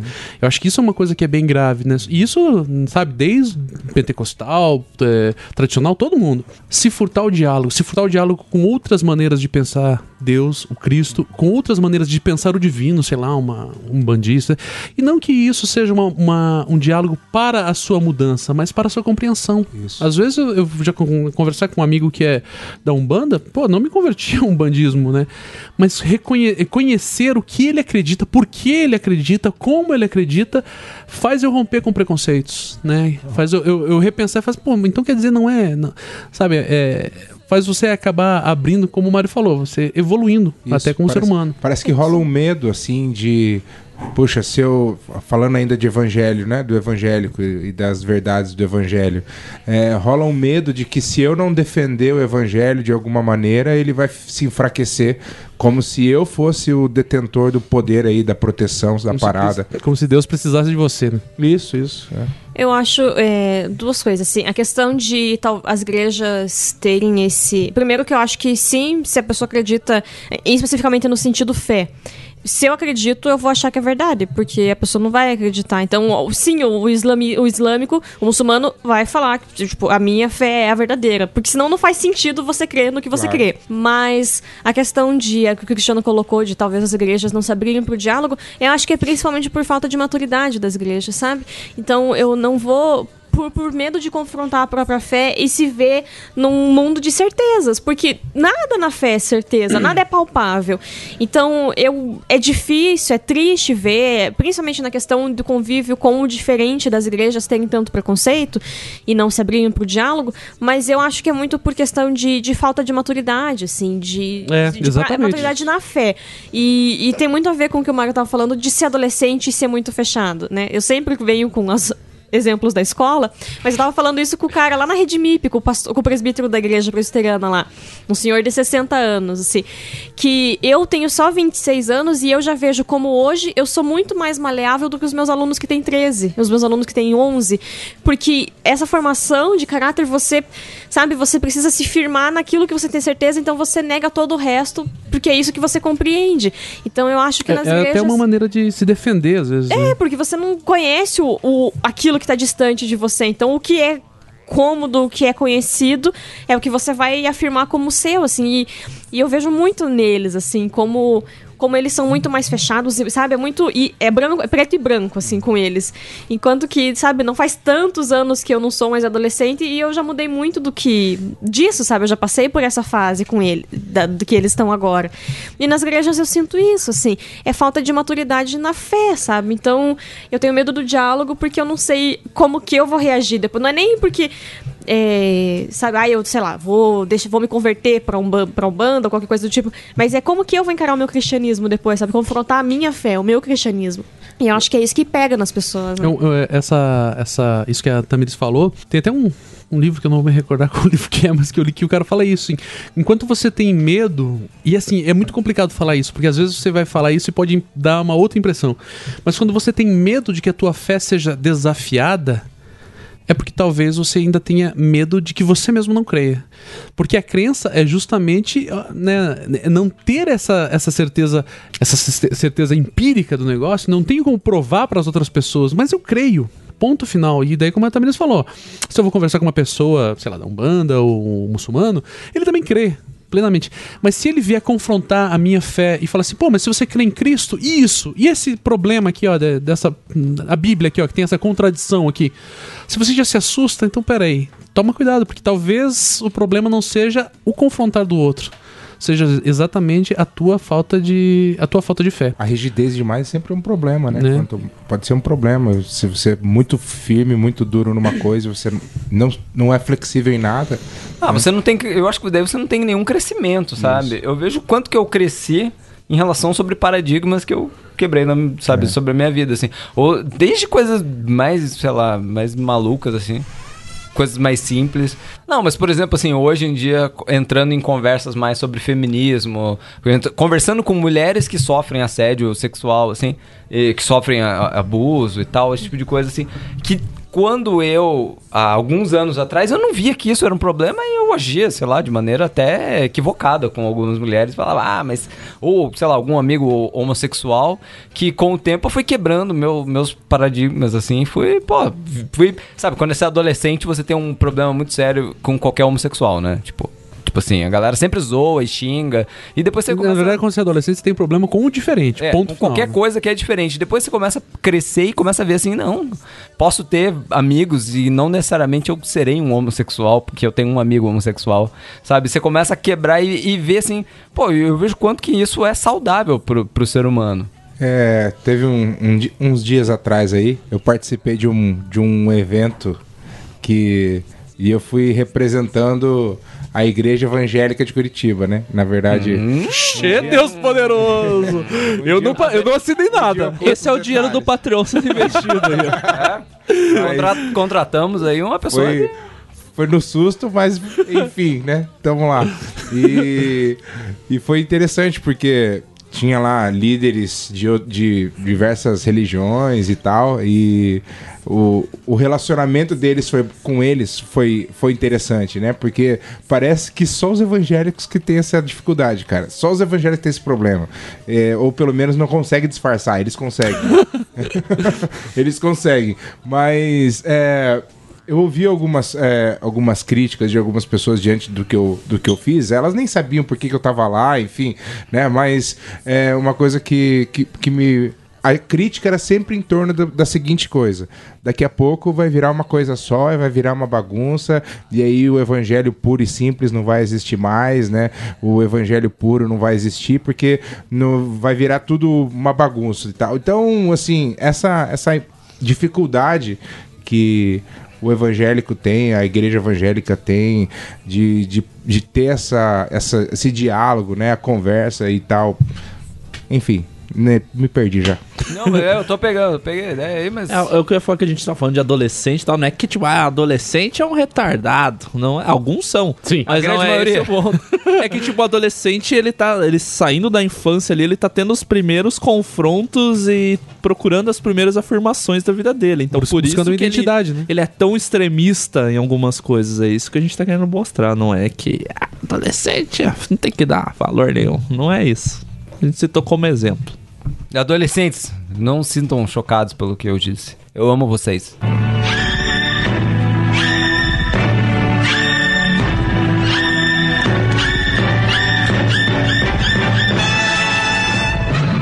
Bom, já que eu já falei qual é a banda que eu mais gosto, até o fim, dos Engenheiros do Havaí.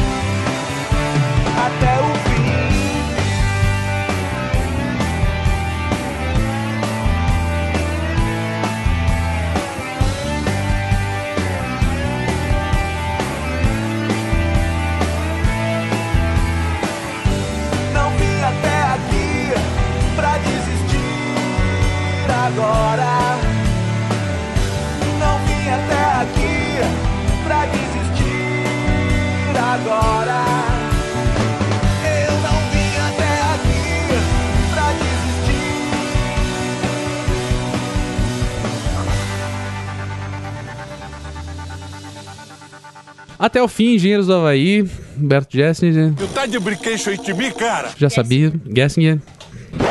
É, já sabia o que eu ia falar. Jetsons. Humberto é, Jetsons. Jetsons. Sr. Spacely, né? Que é o chefe dele. Se babou todo ali. Inclusive, você tá com o leicinho, tipo a empregada robô deles. né? Ah, Betty. Ai, é que ninguém tá vendo como eu tô agora. Não, tá vendo? Entra no Instagram pra você ver. Eles só estão vendo.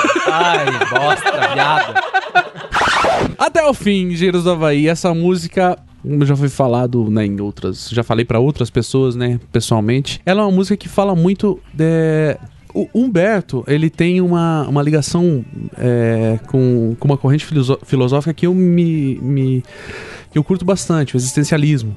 E quando ele fala, né? Eu não vim até aqui pra. é, eu não vim até aqui pra desistir agora. Entendo você, se você quiser ir embora isso me traz e me remete demais a quando a gente começou a igreja, a igreja do armazém. Era uma coisa assim que várias, várias, várias, várias, várias, várias pessoas falavam assim: isso não vai dar certo. Quando a gente começou a igreja, é, a gente começou com uma crítica. A igreja era. aliás, a igreja não, a igreja era uma resposta à crítica que a gente fazia. A gente fala, porra, mas tem. eh, pelo menos no contexto né, o pentecostal, onde eu estava envolvido, onde, né, na sua, pelo menos nas igrejas onde eu passei, conheci poucos líderes que tinham de fato uma motivação cristã, bíblica, evangélica. E a maioria das pessoas me falavam: não adianta, para qualquer igreja que você for, vai ser isso. Qualquer igreja vai ser. E eu não admitia qualquer igreja fosse. Eu falei: em algum lugar tem que ter pelo menos uma igreja. E as pessoas vinham com aquela métrica assim de falar: ah, não, mas se tiver uma igreja boa, nem entra, porque senão você vai estragar. Eu falo: não dá, não, não pode ser assim. Tem que ter alguma coisa, tem que ter alguma, alguma, alguma maneira de a gente fazer alguma coisa. Porque não dá. Só reclamar não adianta. Ficar, né, com o blog escrevendo textos que a igreja não presta, que as pessoas da igreja não prestam, que pastor não presta, que pastor é tudo lá. Não adianta. Ou então eu rompia com a igreja, abria a mão e me tornava ateu, ou sei lá, me tornava um cristão lobo solitário aí, perdido pelo mundo, ou então eu tinha que fazer alguma coisa. E esse fazer alguma coisa pra gente foi lá, né, cinco anos atrás, foi começar a igreja. E esse começo da igreja foi muito problemático porque muitas pessoas vinham pra gente, assistiam um culto e falavam assim: muito legal, mas não vai dar certo. Muito bacana, mas não vai dar certo. E eu ouvi isso repetidas vezes. Muito bom, mas não vai dar certo. Muito bom, mas não vai dar certo. E faz cinco anos que não tá dando certo. E as pessoas falam, pô, mas a qualquer momento isso aí vai romper. Qualquer momento isso aí vai acabar. Mas se acabar, o fato de ter proposto algo, ter proposto uma resposta e não ter ficado apenas no ah, mas a vida é uma bosta, mas a, a igreja não presta, o pastor é tudo vagabundo, mas eu- e daí, eu, geralmente eu ouvia, eu ouvi- acho que eu até falei em um podcast sobre isso. As pessoas iam lá e falavam, pô, eu tô indo lá na igreja X com o pastor Y, aquele pastor não vale nada. Eu falei, mas e daí, você vai continuar indo lá? Eu falei, ah, vou. Eu mas se ele não vale nada, por que, que você vai continuar indo lá? Não, porque eu. Porque eu tô lá, minha família tá lá, eu não tenho o que fazer, meus amigos estão lá. Eu falo, então, então para de reclamar. Se você só tem reclamações pra apresentar, então para de choradeira. Assume que tá muito mais confortável ficar lá. E não fica nesse mimimi de, porra, mas, mas é uma merda, mas, mas eu tô infeliz. Mas... Não, faz alguma coisa. Propõe alguma coisa. Eu não tô dizendo que todo mundo tem que fu- fundar uma igreja, ou todo mundo tem que, sei lá, meter o pé na igreja. Propõe alguma coisa. Não fique só na reclamação. Propõe alguma coisa e põe a mão na prática. Faça a coisa acontecer. Porque tinha muitas pessoas também que vinham e falavam, muito legal, mas eu não consigo. Eu preciso de uma estrutura, eu preciso de pessoas, eu preciso. É isso. Humberto, se você estiver ouvindo, cara, te amo, cara. Sério. Me beija. Não, me beija não. No Não, rosto? No Pode ser? rosto pode ser. Um beijo no rosto? Pode ser. Não, mas é isso. E se ele quiser te beijar no rosto e mesmo depois de você tomar uma cerveja? Ah, daí eu beijo. é bonitão, né? é isso. Alguém quer falar alguma coisa? É, eu acho que você falou bonito, né? Basicamente, como a tia Não, Letícia fala, né? assim, as coisas porque- que a Letícia fala é algumas pessoas não se, não se adaptam ao formato e entre irmãos não é pecado. Frase da tia Letícia, né? Que só faz Vai virar camiseta isso aí no futuro. entre irmãos não é pecado. Mas é- é- às vezes é muito complicado porque as pessoas na igreja sentam e ficam assim reclamando: ah, putz, mas ó, não gosto disso aqui. Ah, não gosto daquilo lá. Ah, mas isso é ruim, mas aquilo é ruim, sabe? E acaba você pegando muito ao lado negativo da parada, sabe? E acaba não sendo agentes da, de transformação, assim. A facilidade da não- crítica solitária, assim. é, é muito mais fácil criticar e falar mal, assim, tipo, virar as costas e sair fora. É claro que alguns, algumas igrejas eu definitivamente não conseguiria fazer parte daquela igreja, assim, por ter uma visão de reino bem diferente, assim. Eu já fui em uma igreja que eu tava, quando é porque eu tava procurando uma igreja, que em Curitiba eu fui aleatória numa lá e, cara, não consegui fi- ficar até o final do culto, assim, eu levantei e fui embora. Já Tipo, aconteceu. Cara, e... daí eu Então, assim, nesse tipo de igreja eu não conseguiria ficar lá. Mas existem muitas, muitas igrejas boas que as pessoas estão lá e ficam, ah, saem porque, ah, é isso, isso, aquilo, não tem isso, esse é o problema, o pastor é assim. É, mas eu- eu acho que o que acontece- é, tem umas panelinhas, assim, tipo, sabe, fica criando umas coisas que. O que acontece é que, assim, existem igrejas boas que cometem equívocos e existem igrejas que cometem boas coisas, mas que foram fundamentadas num erro. Sim. E daí eu acho que esse que é o ponto. Sei lá, pode ir lá na... Não vou citar nenhum nome, né? Senão... Senão Posso ir, risco de posso ir lá, sei lá, por exemplo, na, na Igreja Batista, onde tem algum problema na Igreja Batista. Então vamos propor uma solução para esse problema. Mas é sabido que essa Igreja Batista, pelo menos pelo pouco que eu conheço da teologia de Tais, é, não é uma teologia fundamentada no erro. É uma teologia cristã bíblica. Agora, se o pastor estiver cometendo equívocos ou se tiver algum problema, então vamos propor alguma coisa. Vamos, vamos, vamos não, não se, não se, não admita estar confortável apenas na reclamação. Porque é talvez a coisa que mais me indigna em algumas pessoas que me aparecem é falar assim, pô, mas é muito bom, mas se a gente. ah, Então faz alguma coisa, propõe alguma coisa. O que vamos fazer? O quê? Me diz o que e a gente faz. Mas não fique apenas na choradeira. É, é, é porque essas coisas elas aumentam a responsabilidade, né, cara? Então é o que o Sartre, o Sartre, já que você gosta de existencialismo, né? Eu gosto mais do caminho, né? Mas tudo bem. É, então tá bom. Mas Eu desculpa. gosto mais de batata. Mas... Eu gosto de estudar e de batata. Estudar de batata. Essa parada da, da, da responsabilidade, né? E a, a gente, a gente vive num momento. As pessoas querem ter a liberdade, mas não querem assumir a responsabilidade da liberdade delas. Então. Fala Deus! Essa é a, é a grande. Não, mas eu- é, quando eu, eu falo dessa parada aí, eu tô falando na terceira pessoa, mas eu tô falando de mim, sabe? Não, claro. Eu, sou Eu me cara- incluo nessa também. Eu sou É, dessa, de, não, pô, eu também tô falando de mim. Podia ter um projetor e uma Kombi, né? Podia ter um É, a crítica do Mário é que não tem projetor É, de O Kombi. problema da igreja do armazém é que não tem um projetor e uma Kombi. Se tivesse um projetor e uma Kombi, vocês estariam muito melhor. Porra, hoje tava 10 mil pessoas e tal. Pô, já tava a Desmo- igreja gigantesca. Sim. Só o que, o que uma Kombi faz numa igreja. É, Se alguém quiser doar um projetor e uma Kombi pra pô, se alguém quiser doar uma Kombi pra mim, cara. Se quiser doar qualquer Ô, eu também quero. Eu também quero uma Kombi. Não, peraí, sai fora, que aqui o podcast é nosso. Faz teu podcast, propõe um podcast e não fica de reclamação. Ai, não tenho Cara, Kombi. dou uma Kombi pro Crentaços, daí a gente faz um, um programa. Não, não, um vlog a gente na também Kombi. tá misturando as coisas. É, não, uma coisa é a Kombi do Crentaço. Doa duas Kombis, uma pro Crentaço e uma pra Igreja do Armazém. Cara, imagina um vlog na Você Kombi. imagine um Mario dirigindo uma. Imagina o Mário fazendo frete com o seu Ernesto. a gente já propôs isso aí uma vez, foi Cara, lindo, né, cara? propôs. Eu e o Mário, a gente queria largar a mão de podcast, igreja, tudo, pra fazer fretes, né? Eu e Nossa, ele. Frete e pequenos realmente- concertos. Isso que foi um momento. Fretes e isso pequenas que vocês reformas. Não usam nada que. Cara, altere o Isso que a gente é os mais careta do, do A rolê. primeira mudança que eu fiz, eu já. Cara, nunca mais quero. Nunca quero trabalhar com frete. Cara, você não tá entendendo, cara. Depois eu te passo o esquema. As manhas, a manha. Tá bom.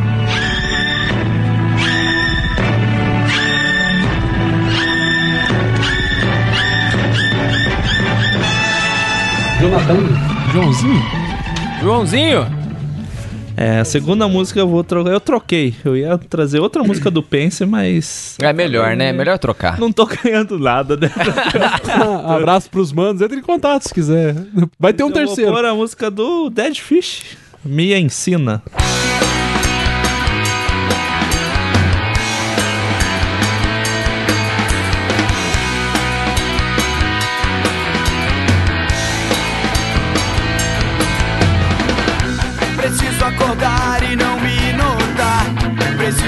Vencer sem sequer ganhar.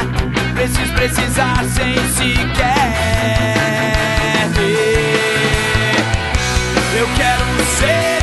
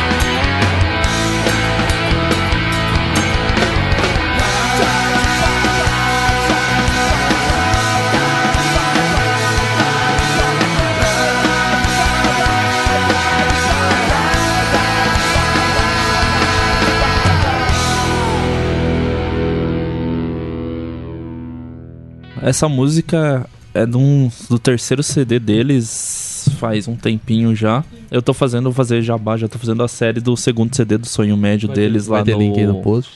no Crentaços, que eu tô fazendo faixa a faixa, trazendo a música e trazendo um pouco do que eu penso de cada uma. Desse, essa música veio no CD seguinte, né, no Afasia.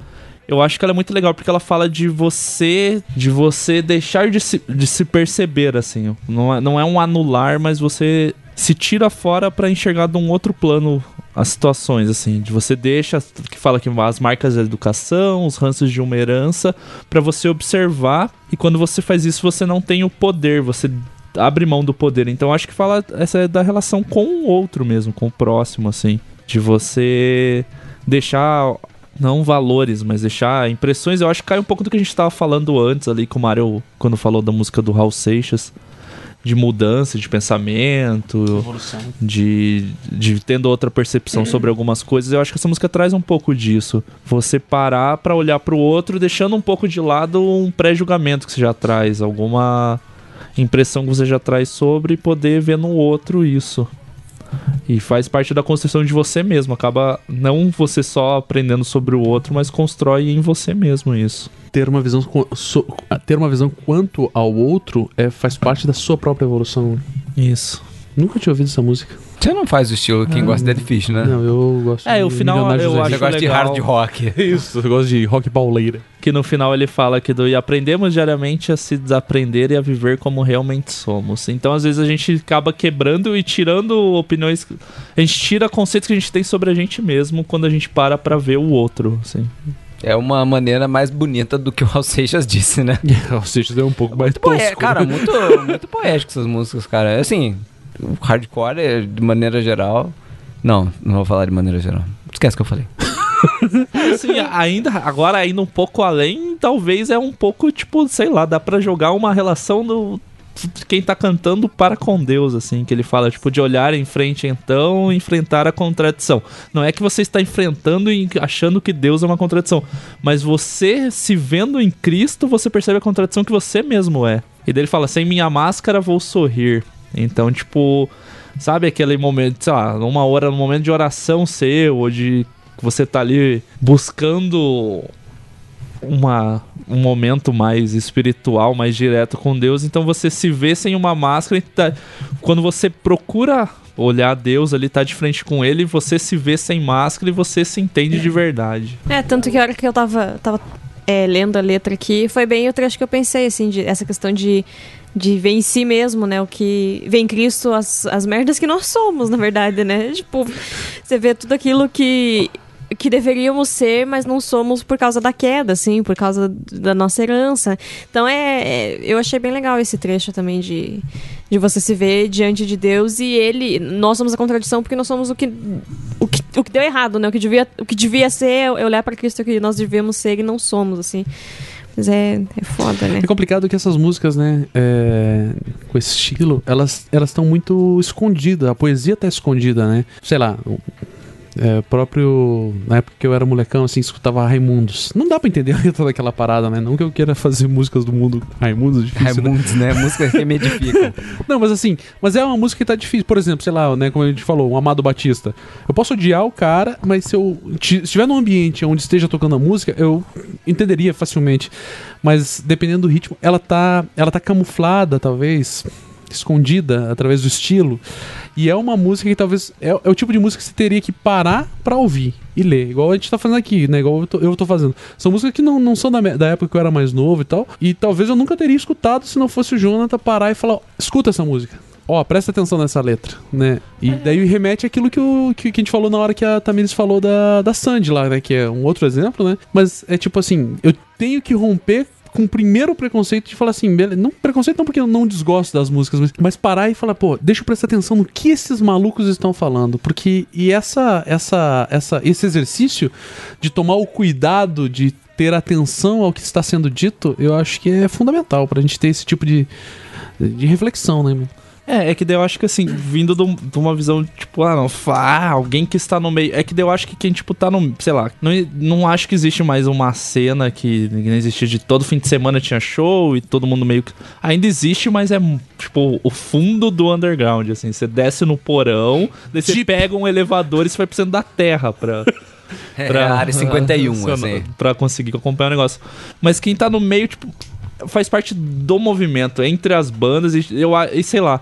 O próprio show em si não é um show contemplativo de estou indo ver o artista. Pra mim tem um senso de comunidade, assim, sabe? Tipo, puta, o show do Dead Fish, sei lá, você pode odiar a música, mas sei lá, se pega um dia que você tiver 10 minutos sobrando e assista umas duas músicas ao vivo de um, de um DVD pra você, você vai achar que é coisa de idiota primeiro, talvez. Porque um monte de gente se batendo e sobe no palco e pula e abraça o vocalista e o vocalista joga Eu acho o que eu sou idiota, volta. porque eu acharia essa parte mais legal.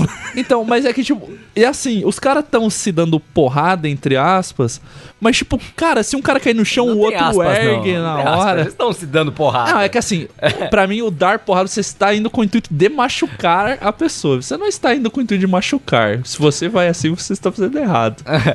Não, sim, mas Você é um babacão idiota que fica jogando Counter-Strike e acha que, ó, vou fazer atividade física aqui. citar Counter-Strike na frase denota idade.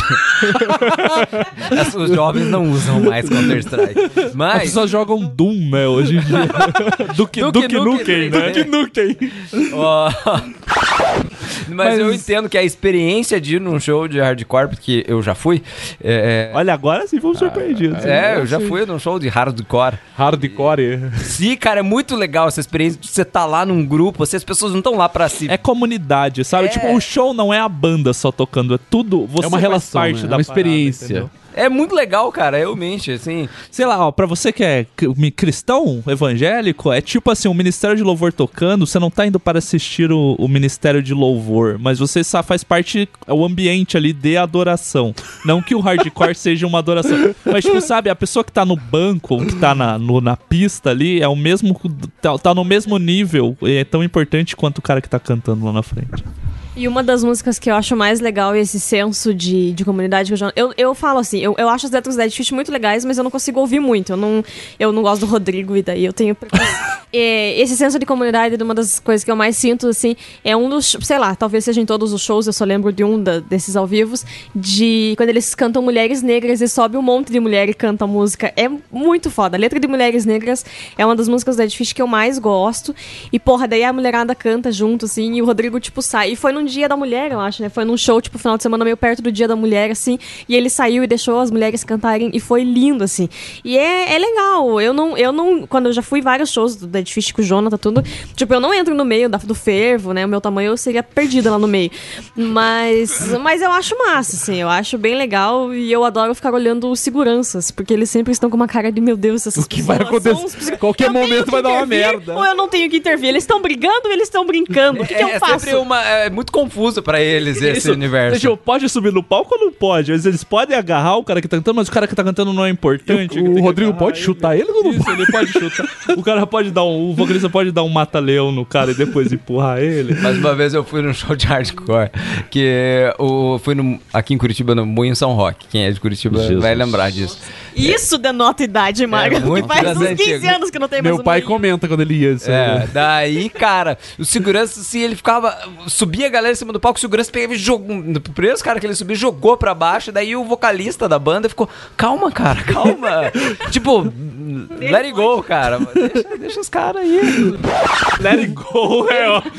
Ele fez Let it go. Deixa, let it go. Let it go. Fe- Ele fez um gesto com a mão vocalista e fez uma pista de gelo por cima do público, assim. É que eu via, eu fiz a leitura labial e ele falou, let it go. Eu vi em câmera lenta. Cara, Para. Serva aí. isso é, foi pra, pra mostrar, é, foi a subtração da idade de agora, que eles Foi citam um uma show- coisa do- dos jovens. né? Isso, da Foi um show mocidade. do né? Dead Kennedys. Nossa, cara, Uma sério banda que tem um nome desse denota a idade também. Puta que me pariu, cara. Tá de parabéns, nunca fui. Eu fui no show do Ramones, que é. Que é Ramones. tão velho quanto, né? Não, porra. Ramones. Faz, faz 20 anos que os caras morreram. Gira a roleta aí.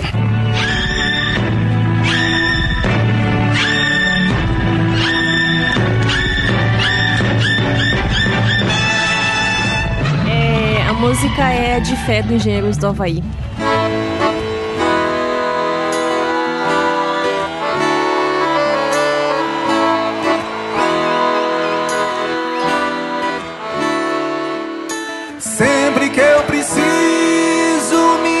Me desconectar, todos os caminhos levam ao mesmo lugar. É o meu esconderijo, meu altar. Quando todo mundo quer me crucificar.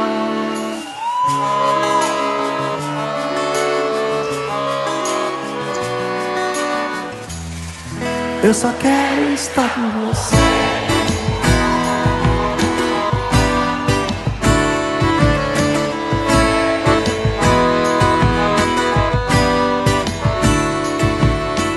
Quando o tempo fecha e o céu quer desabar, perto do limite difícil de aguentar, eu volto pra casa e te peço pra ficar em silêncio, só ficar.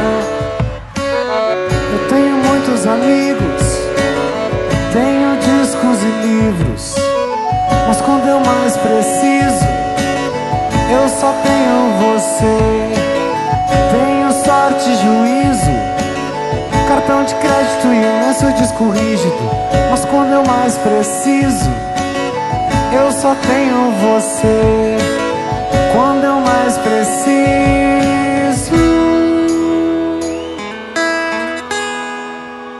Eu só tenho você.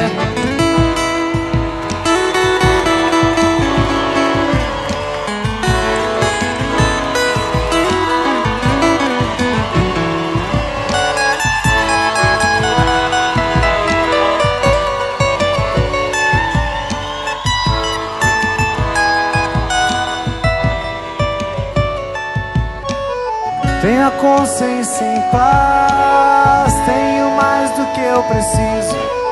Mas se eu preciso de paz, eu só tenho você. Tenho muito mais dúvidas do que certezas. E hoje, com certeza, eu só tenho você. Eu tenho medo de cobra, já tive medo do escuro. Medo de ti.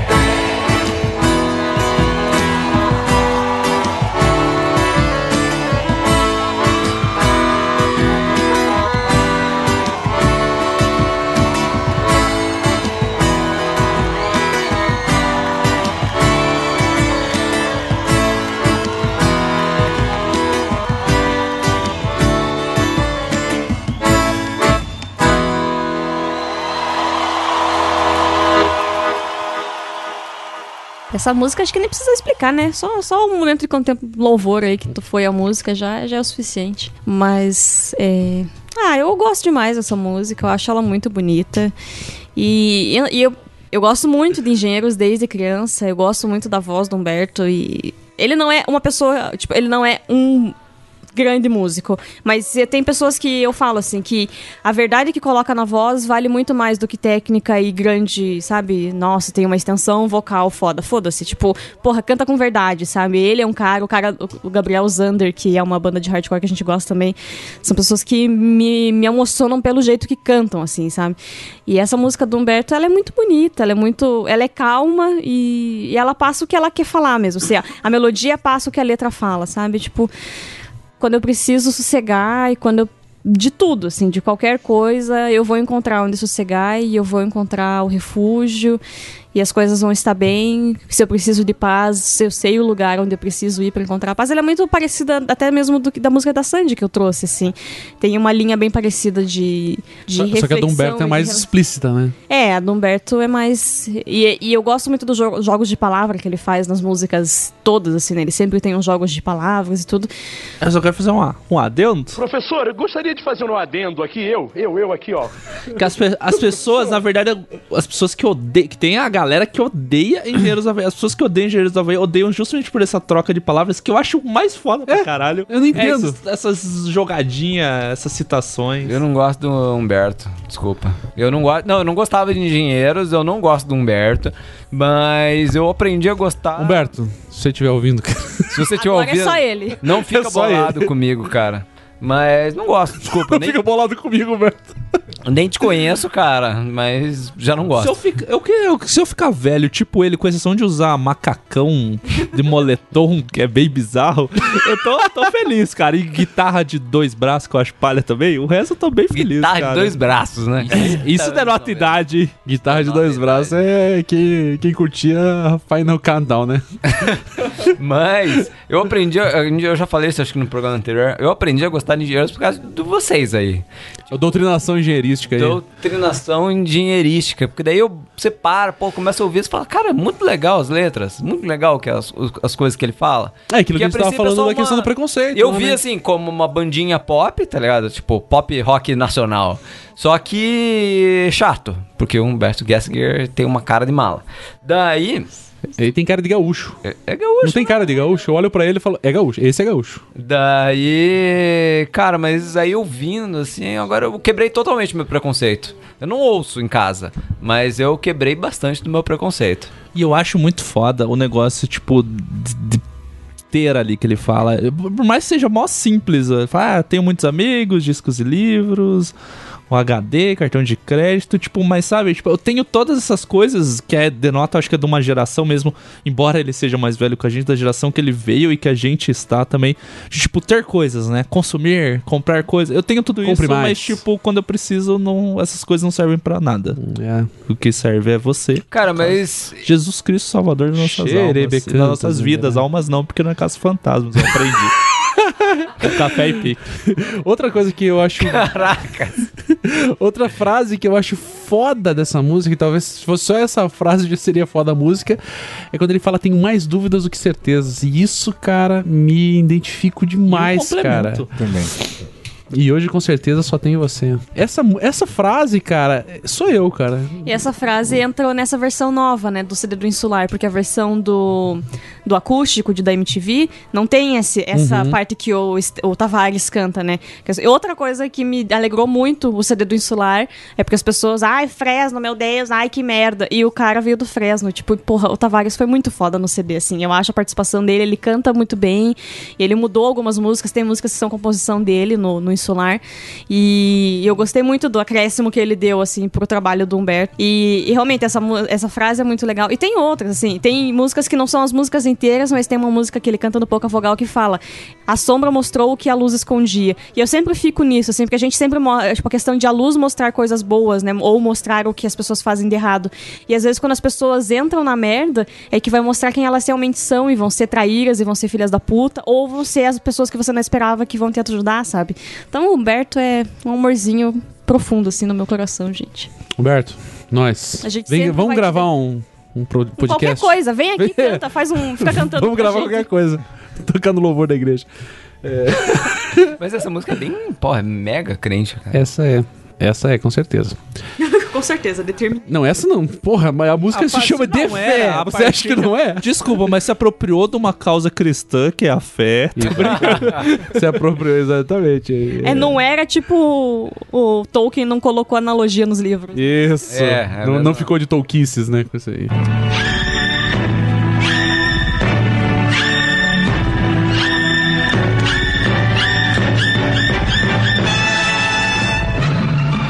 A música que eu escolhi é Asa Branca, Luiz Gonçalves. Eita Deus poderoso, todo cheio.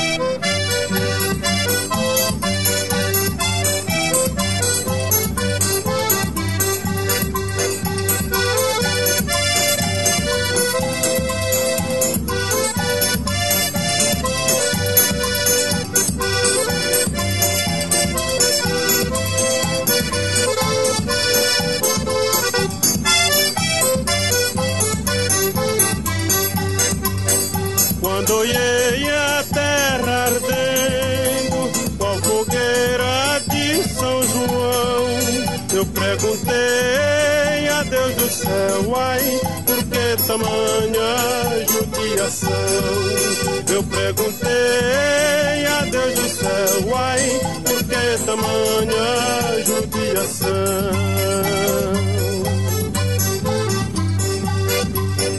Que braseiro que fornaia, nem um pé de plantação. No farta d'água perdi meu gado, morreu de sede meu alazão. No farta d'água perdi meu gado, morreu de sede meu alazão.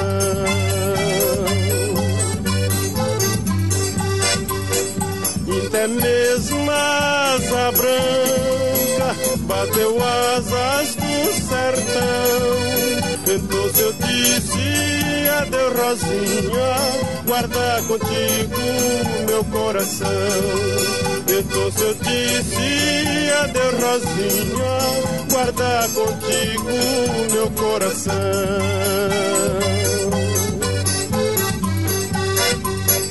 Hoje longe muitas léguas, numa triste solidão. Espero a chuva cair de novo, pra me voltar pro meu sertão. Espero a chuva cair de novo, pra me voltar pro meu sertão.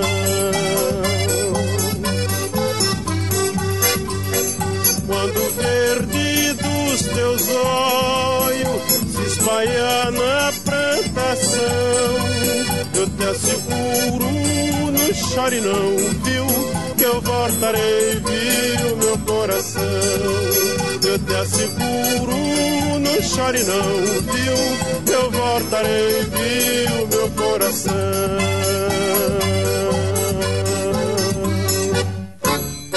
Então, eu. Perdão. Mas essa é boa também, essa é boa. Essa é mais legal que essa branca, por sinal. Eu escolhi essa música porque, na verdade, ela, ela fala de, de angústia de um cara, né? Que tá. que vive uma, uma situação. Dá pra parar, Mário? Não é, porque ele dá o reload aqui e ele passa pra próxima música, cara. Perdão, é boa, inteligente. Dá o mute aqui. Então, eu, eu escolhi essa música porque ela retrata muito a angústia do, do, de um cara tendo que abrir mão da, da terra dele. Eu não sei se a música fala exatamente isso, mas é isso que eu imagino, entendeu? Fico imaginando um cara que é o que ele tem lá é a terrinha dele, é o, é o gado, é, é o, o, o lugar para plantar, e de repente o cara tem que abrir mão de tudo aquilo para ele poder conseguir alguma vida em outro lugar. E posso estar falando a maior besteira aqui, mas é isso que eu imagino. E aí, só que no fundo o cara ainda tem esperança, né? Esperança de que um dia o verde dos olhos da Amado vai refletir no verde da, daquilo que, que ele. Da, da, da fartura novamente, da, da plantação e, e aquilo trazer esperança. Fala muito comigo na, na área de. nessa, nessa, para, nessa, nessa para, área muito gospel, né? É, totalmente. Eu- até eu quase me converti quando você falou isso. fala muito comigo. Quando fala no meu coração. Fala de esperança. é, fala de esperança. Então, é, eu, eu, eu tenho convivido um pouco com, com pessoas que vivem nessa situação de, de dificuldade e até de, de poder. é, de não ter condição financeira para para um monte de coisa, né, e tal, e só que os, os caras têm esperança numa outra coisa também, que, que vai além daquilo que, que a- a- eu creio muitas vezes como sendo, é, eu, eu creio não, mas eu vivo como se, se fosse essa parada de viver nesse mundo capitalista, entendeu? Que achar que a felicidade está atrelada ao dinheiro, cara. Essa é a, essa é a pegada. Essa é a pegada e, e eu tenho aprendido muito com esses caras de que existe esperança, apesar de que a Bíblia também me ensina isso, né? Mas, mas es- esperança em outros lugares, outras coisas, outras, como o, o Jonas falou agora há pouco sobre felicidade também, né?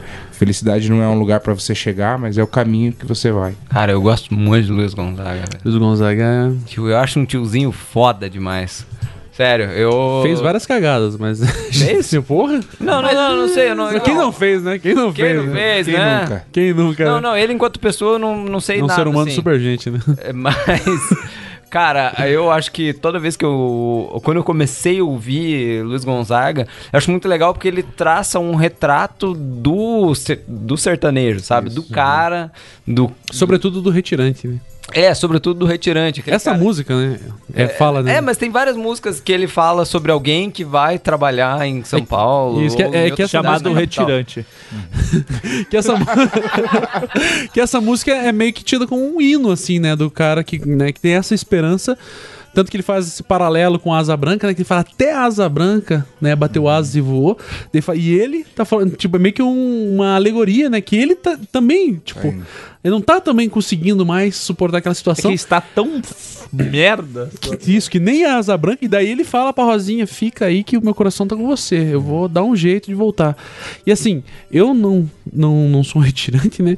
Mas eu já fui trabalhar em outro lugar, já tive que deixar minha, minha- meus amigos, minha casa, minha tudo, pra ir conquistar minha vida em outro lugar. E lá eu aprendi sobre o que é você ser uma pessoa que não é benquista naquele lugar.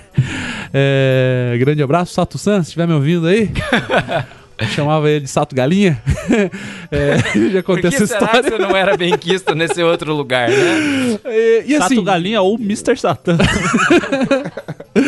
E daí, é, tá naquele lugar, vivenciar, né, o Japão, pra quem não sabe, é, vivenciar aquele momento onde tinha claramente pessoas que não queriam minha presença, mas suportavam a minha presença porque precisavam daquele, daquele, né? E daí, assim, me fez recompreender um pouco, recompreender não, ou compreender, né, porque eu nunca tinha compreendido, né, questões é, como ah, preconceito contra nordestinos em São Paulo, que, tem- que é uma coisa agressiva contra haitianos no Brasil inteiro, né? E entender, claro, eu não quero que, hipótese alguma, que o nordestino ache que eu tô querendo dizer que o meu sofrimento é igual, né, do, do seu avô, do seu pai que veio, né, do, do- que saiu de uma situação precária e veio pro.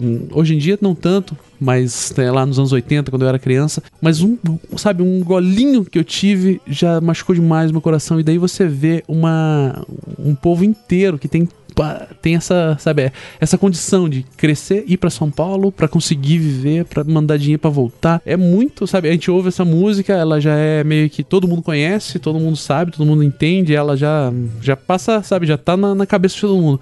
Mas quando você para pra compreender ela, você pensa, caramba, olha a dor que essa música representa, olha a situação que essa música representa. E às vezes a gente meio que passa batido, né? Ouvindo ela novamente é realmente muito tensa. E olha a loucura que a gente pegou, tá indo de um estilo de gaita, sanfona, acordeon, indo pra outro. Você viu só, né? Essa né, de, um, de, um, viagem. de um extremo ao outro do Brasil, né? Agora eu vou, inclusive, vou puxar uma música do, Usa, usa a do Boi de usa a Parintins. frase, usa a frase bonita. do Ayapoque ao Chuí, né? Isso, a frase do Globo Repórter. É, inclusive, vou Amigo puxar, ouvinte. puxar uma música aqui do Boi de Parintins, que é pra ir lá outro extremo do Brasil. Não, brincadeira, não vai ter música nenhuma do Parintins. Não vai tocar vermelho, aquela música da Fafá de É Belém? aquela música do marxismo cultural, É né? que daí esse é o, é que é o aquele outro programa que a gente falou. Ah, sobre marxismo cultural. Isso. Entendi. Só mais uma coisa dessa, dessa música que ela, que ela é muito forte pra mim é a questão da empatia também, né? Como, como o Barba já falou, que assim, eu não, eu não vivi, né? Você experimentou um pouco quando você esteve fora. Eu nunca vivi esse tipo de, de angústia de ter que sair do da, da minha terra por causa de alguma situação específica. Mas é, essa música me faz experienciar de alguma maneira viver a dor, né? Chorar, chorar a dor do, do outro também, né? Então, isso é muito forte pra mim. Então, é, o dia que eu parei pra prestar atenção nessa música, na verdade eu escolhi ela porque ela, ela, ela tem um- uma história aí. E o dia que eu parei pra prestar atenção nessa música, essa foi forte pra mim. Por causa, nesse sentido. Falei, cara, eu nunca passei por isso, mas deve ser doloroso demais alguém passar por uma situação dessa, né? Então, e aí. Aí gera tudo aquilo que você já falou e o Barba já falou. Mas o, o Luiz Gonzaga, ele me fez. É justamente esse negócio que eu falei sobre o sertanejo, ele começou. Gera essa empatia, porque você entra em contato com uma realidade que, assim, eu não posso dizer que. Enfim. Mas o, o que o esse tipo que essa galera tava passando e passa, e você entra em contato com esse tipo de gente, é, falar esse tipo de gente eu acho muito preconceituoso, mas Com essa classe. Com essas pessoas. com essas pessoas e você entra em contato com essa realidade, você fala, caracas, é, é, Não, e daí, pessoas- e detalhe, você não entra em contato, só tem uma fotografia. É, não, né? é uma fotografia, né? Claro, você, você vê uma, essa imagem, você olha assim e fala, caracas, essas pessoas são, são, são pessoas do nosso país, assim, né? E, que é uma realidade que é tão distinta, assim, É, e, é e a porque gente tá acaba sendo tão distante. distante às vezes da gente que parece ser tipo algo fictício ali, um personagem, É. sabe? Tipo, ah, Um número, né? Tantos, tantos mil pessoas É, morreram não, eu de digo até fome. Um, um este- É. Acaba criando um estereótipo, sabe? É, Tipo, que você só vê no pessoa, jornal, assim, né? O sabe? cara falando e... E você fica tipo, sabe? E, e acaba se banalizando pra você. assim. É, e eu acho que nessa mesma pegada, assim, claro, de- de- diferente, assim, mas é, quando eu comecei a ouvir Racionais MC, Puta, eu ia falar porque é essa linha, assim, eu, ah, tem muita gente que não gosta do estilo, e, mas pra mim ajudou a quebrar muito do meu preconceito, assim. porque- Racismo, né, no a- é, caso. sobre o racismo. É, sobre, porque, assim, eu não sou negro e não moro, sei lá, na periferia de São Paulo. Mas os caras, quando eles tratam esses temas, assim, você começa a analisar de maneira, sei lá, até quase que antropológica a, Mas é, né? a, a- a música, assim, você começa a analisar, pô, é uma realidade, é o que existe, são pessoas que sofrem por causa disso. E, e, É uma cara, realidade outra que eu não faço parte, mas existe. Não é. Não é simplesmente, sabe, a fotografia de um cara que foi morto pela polícia, ou a fotografia de um menino é, passando fome no Nordeste. São seres humanos. Né? E em última instância, meus irmãos. né? É, e na verdade, porque fo- uma fotografia, usando esse exemplo que você falou, seria a visão de alguém sobre a situação. E na música, no caso do Luiz Gonzaga e do Racionais que você citou, é a visão de alguém que está lá falando sobre ela, falando sobre ela mesma e a realidade dela. Exato. Testemunho, né? De, diário de detento, cara. É um cara Meu na cadeia. Você se, se falar, é, essa é a vida na cadeia.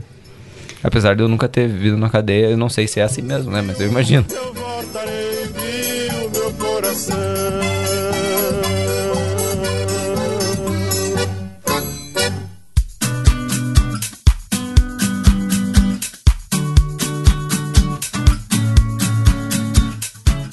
Então tá, a gente já falou de tantas músicas e para as pessoas que estão ouvindo o podcast eventualmente falam, puta merda, que música da hora, tipo, ou então, sei lá, né, eu falei né, na questão do- do- das músicas que, que o Jonathan falou, que eu falei, né, que estão escondidas, de repente é o caso do cara ouvir de fato com calma, né?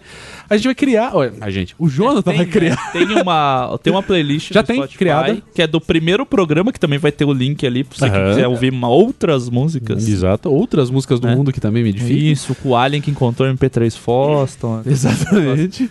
Então tem uma playlist no Spotify que tem as músicas desse primeiro, e agora com esse programa serão inclusas essas novas músicas lá. E tem músicas que ouvintes incluíram também, que pra eles significam alguma coisa. Tem- É uma pena que não tem como adicionar a motivação, mas é, as pessoas querem adicionar a motivação em texto, né? Tem os, as- os, os posts, né? Do, músicas do mundo que me edificam, que já foi falado. Você pode tá mandar aí. e-mail, crentaço.gmail.com. Você pode deixar nos comentários também. Exatamente. É, é mais legal que mande por e-mail, porque você manda por e-mail, tem um espaço legal pra você escrever, pra você é, compor o seu texto, e a gente vai ler, vamos fazer uma análise, né? Se for legal, de repente você é até convidado pra escrever no blog. Quem garante que não, né? É, moleque. É, mais um comentário? Olha. Não.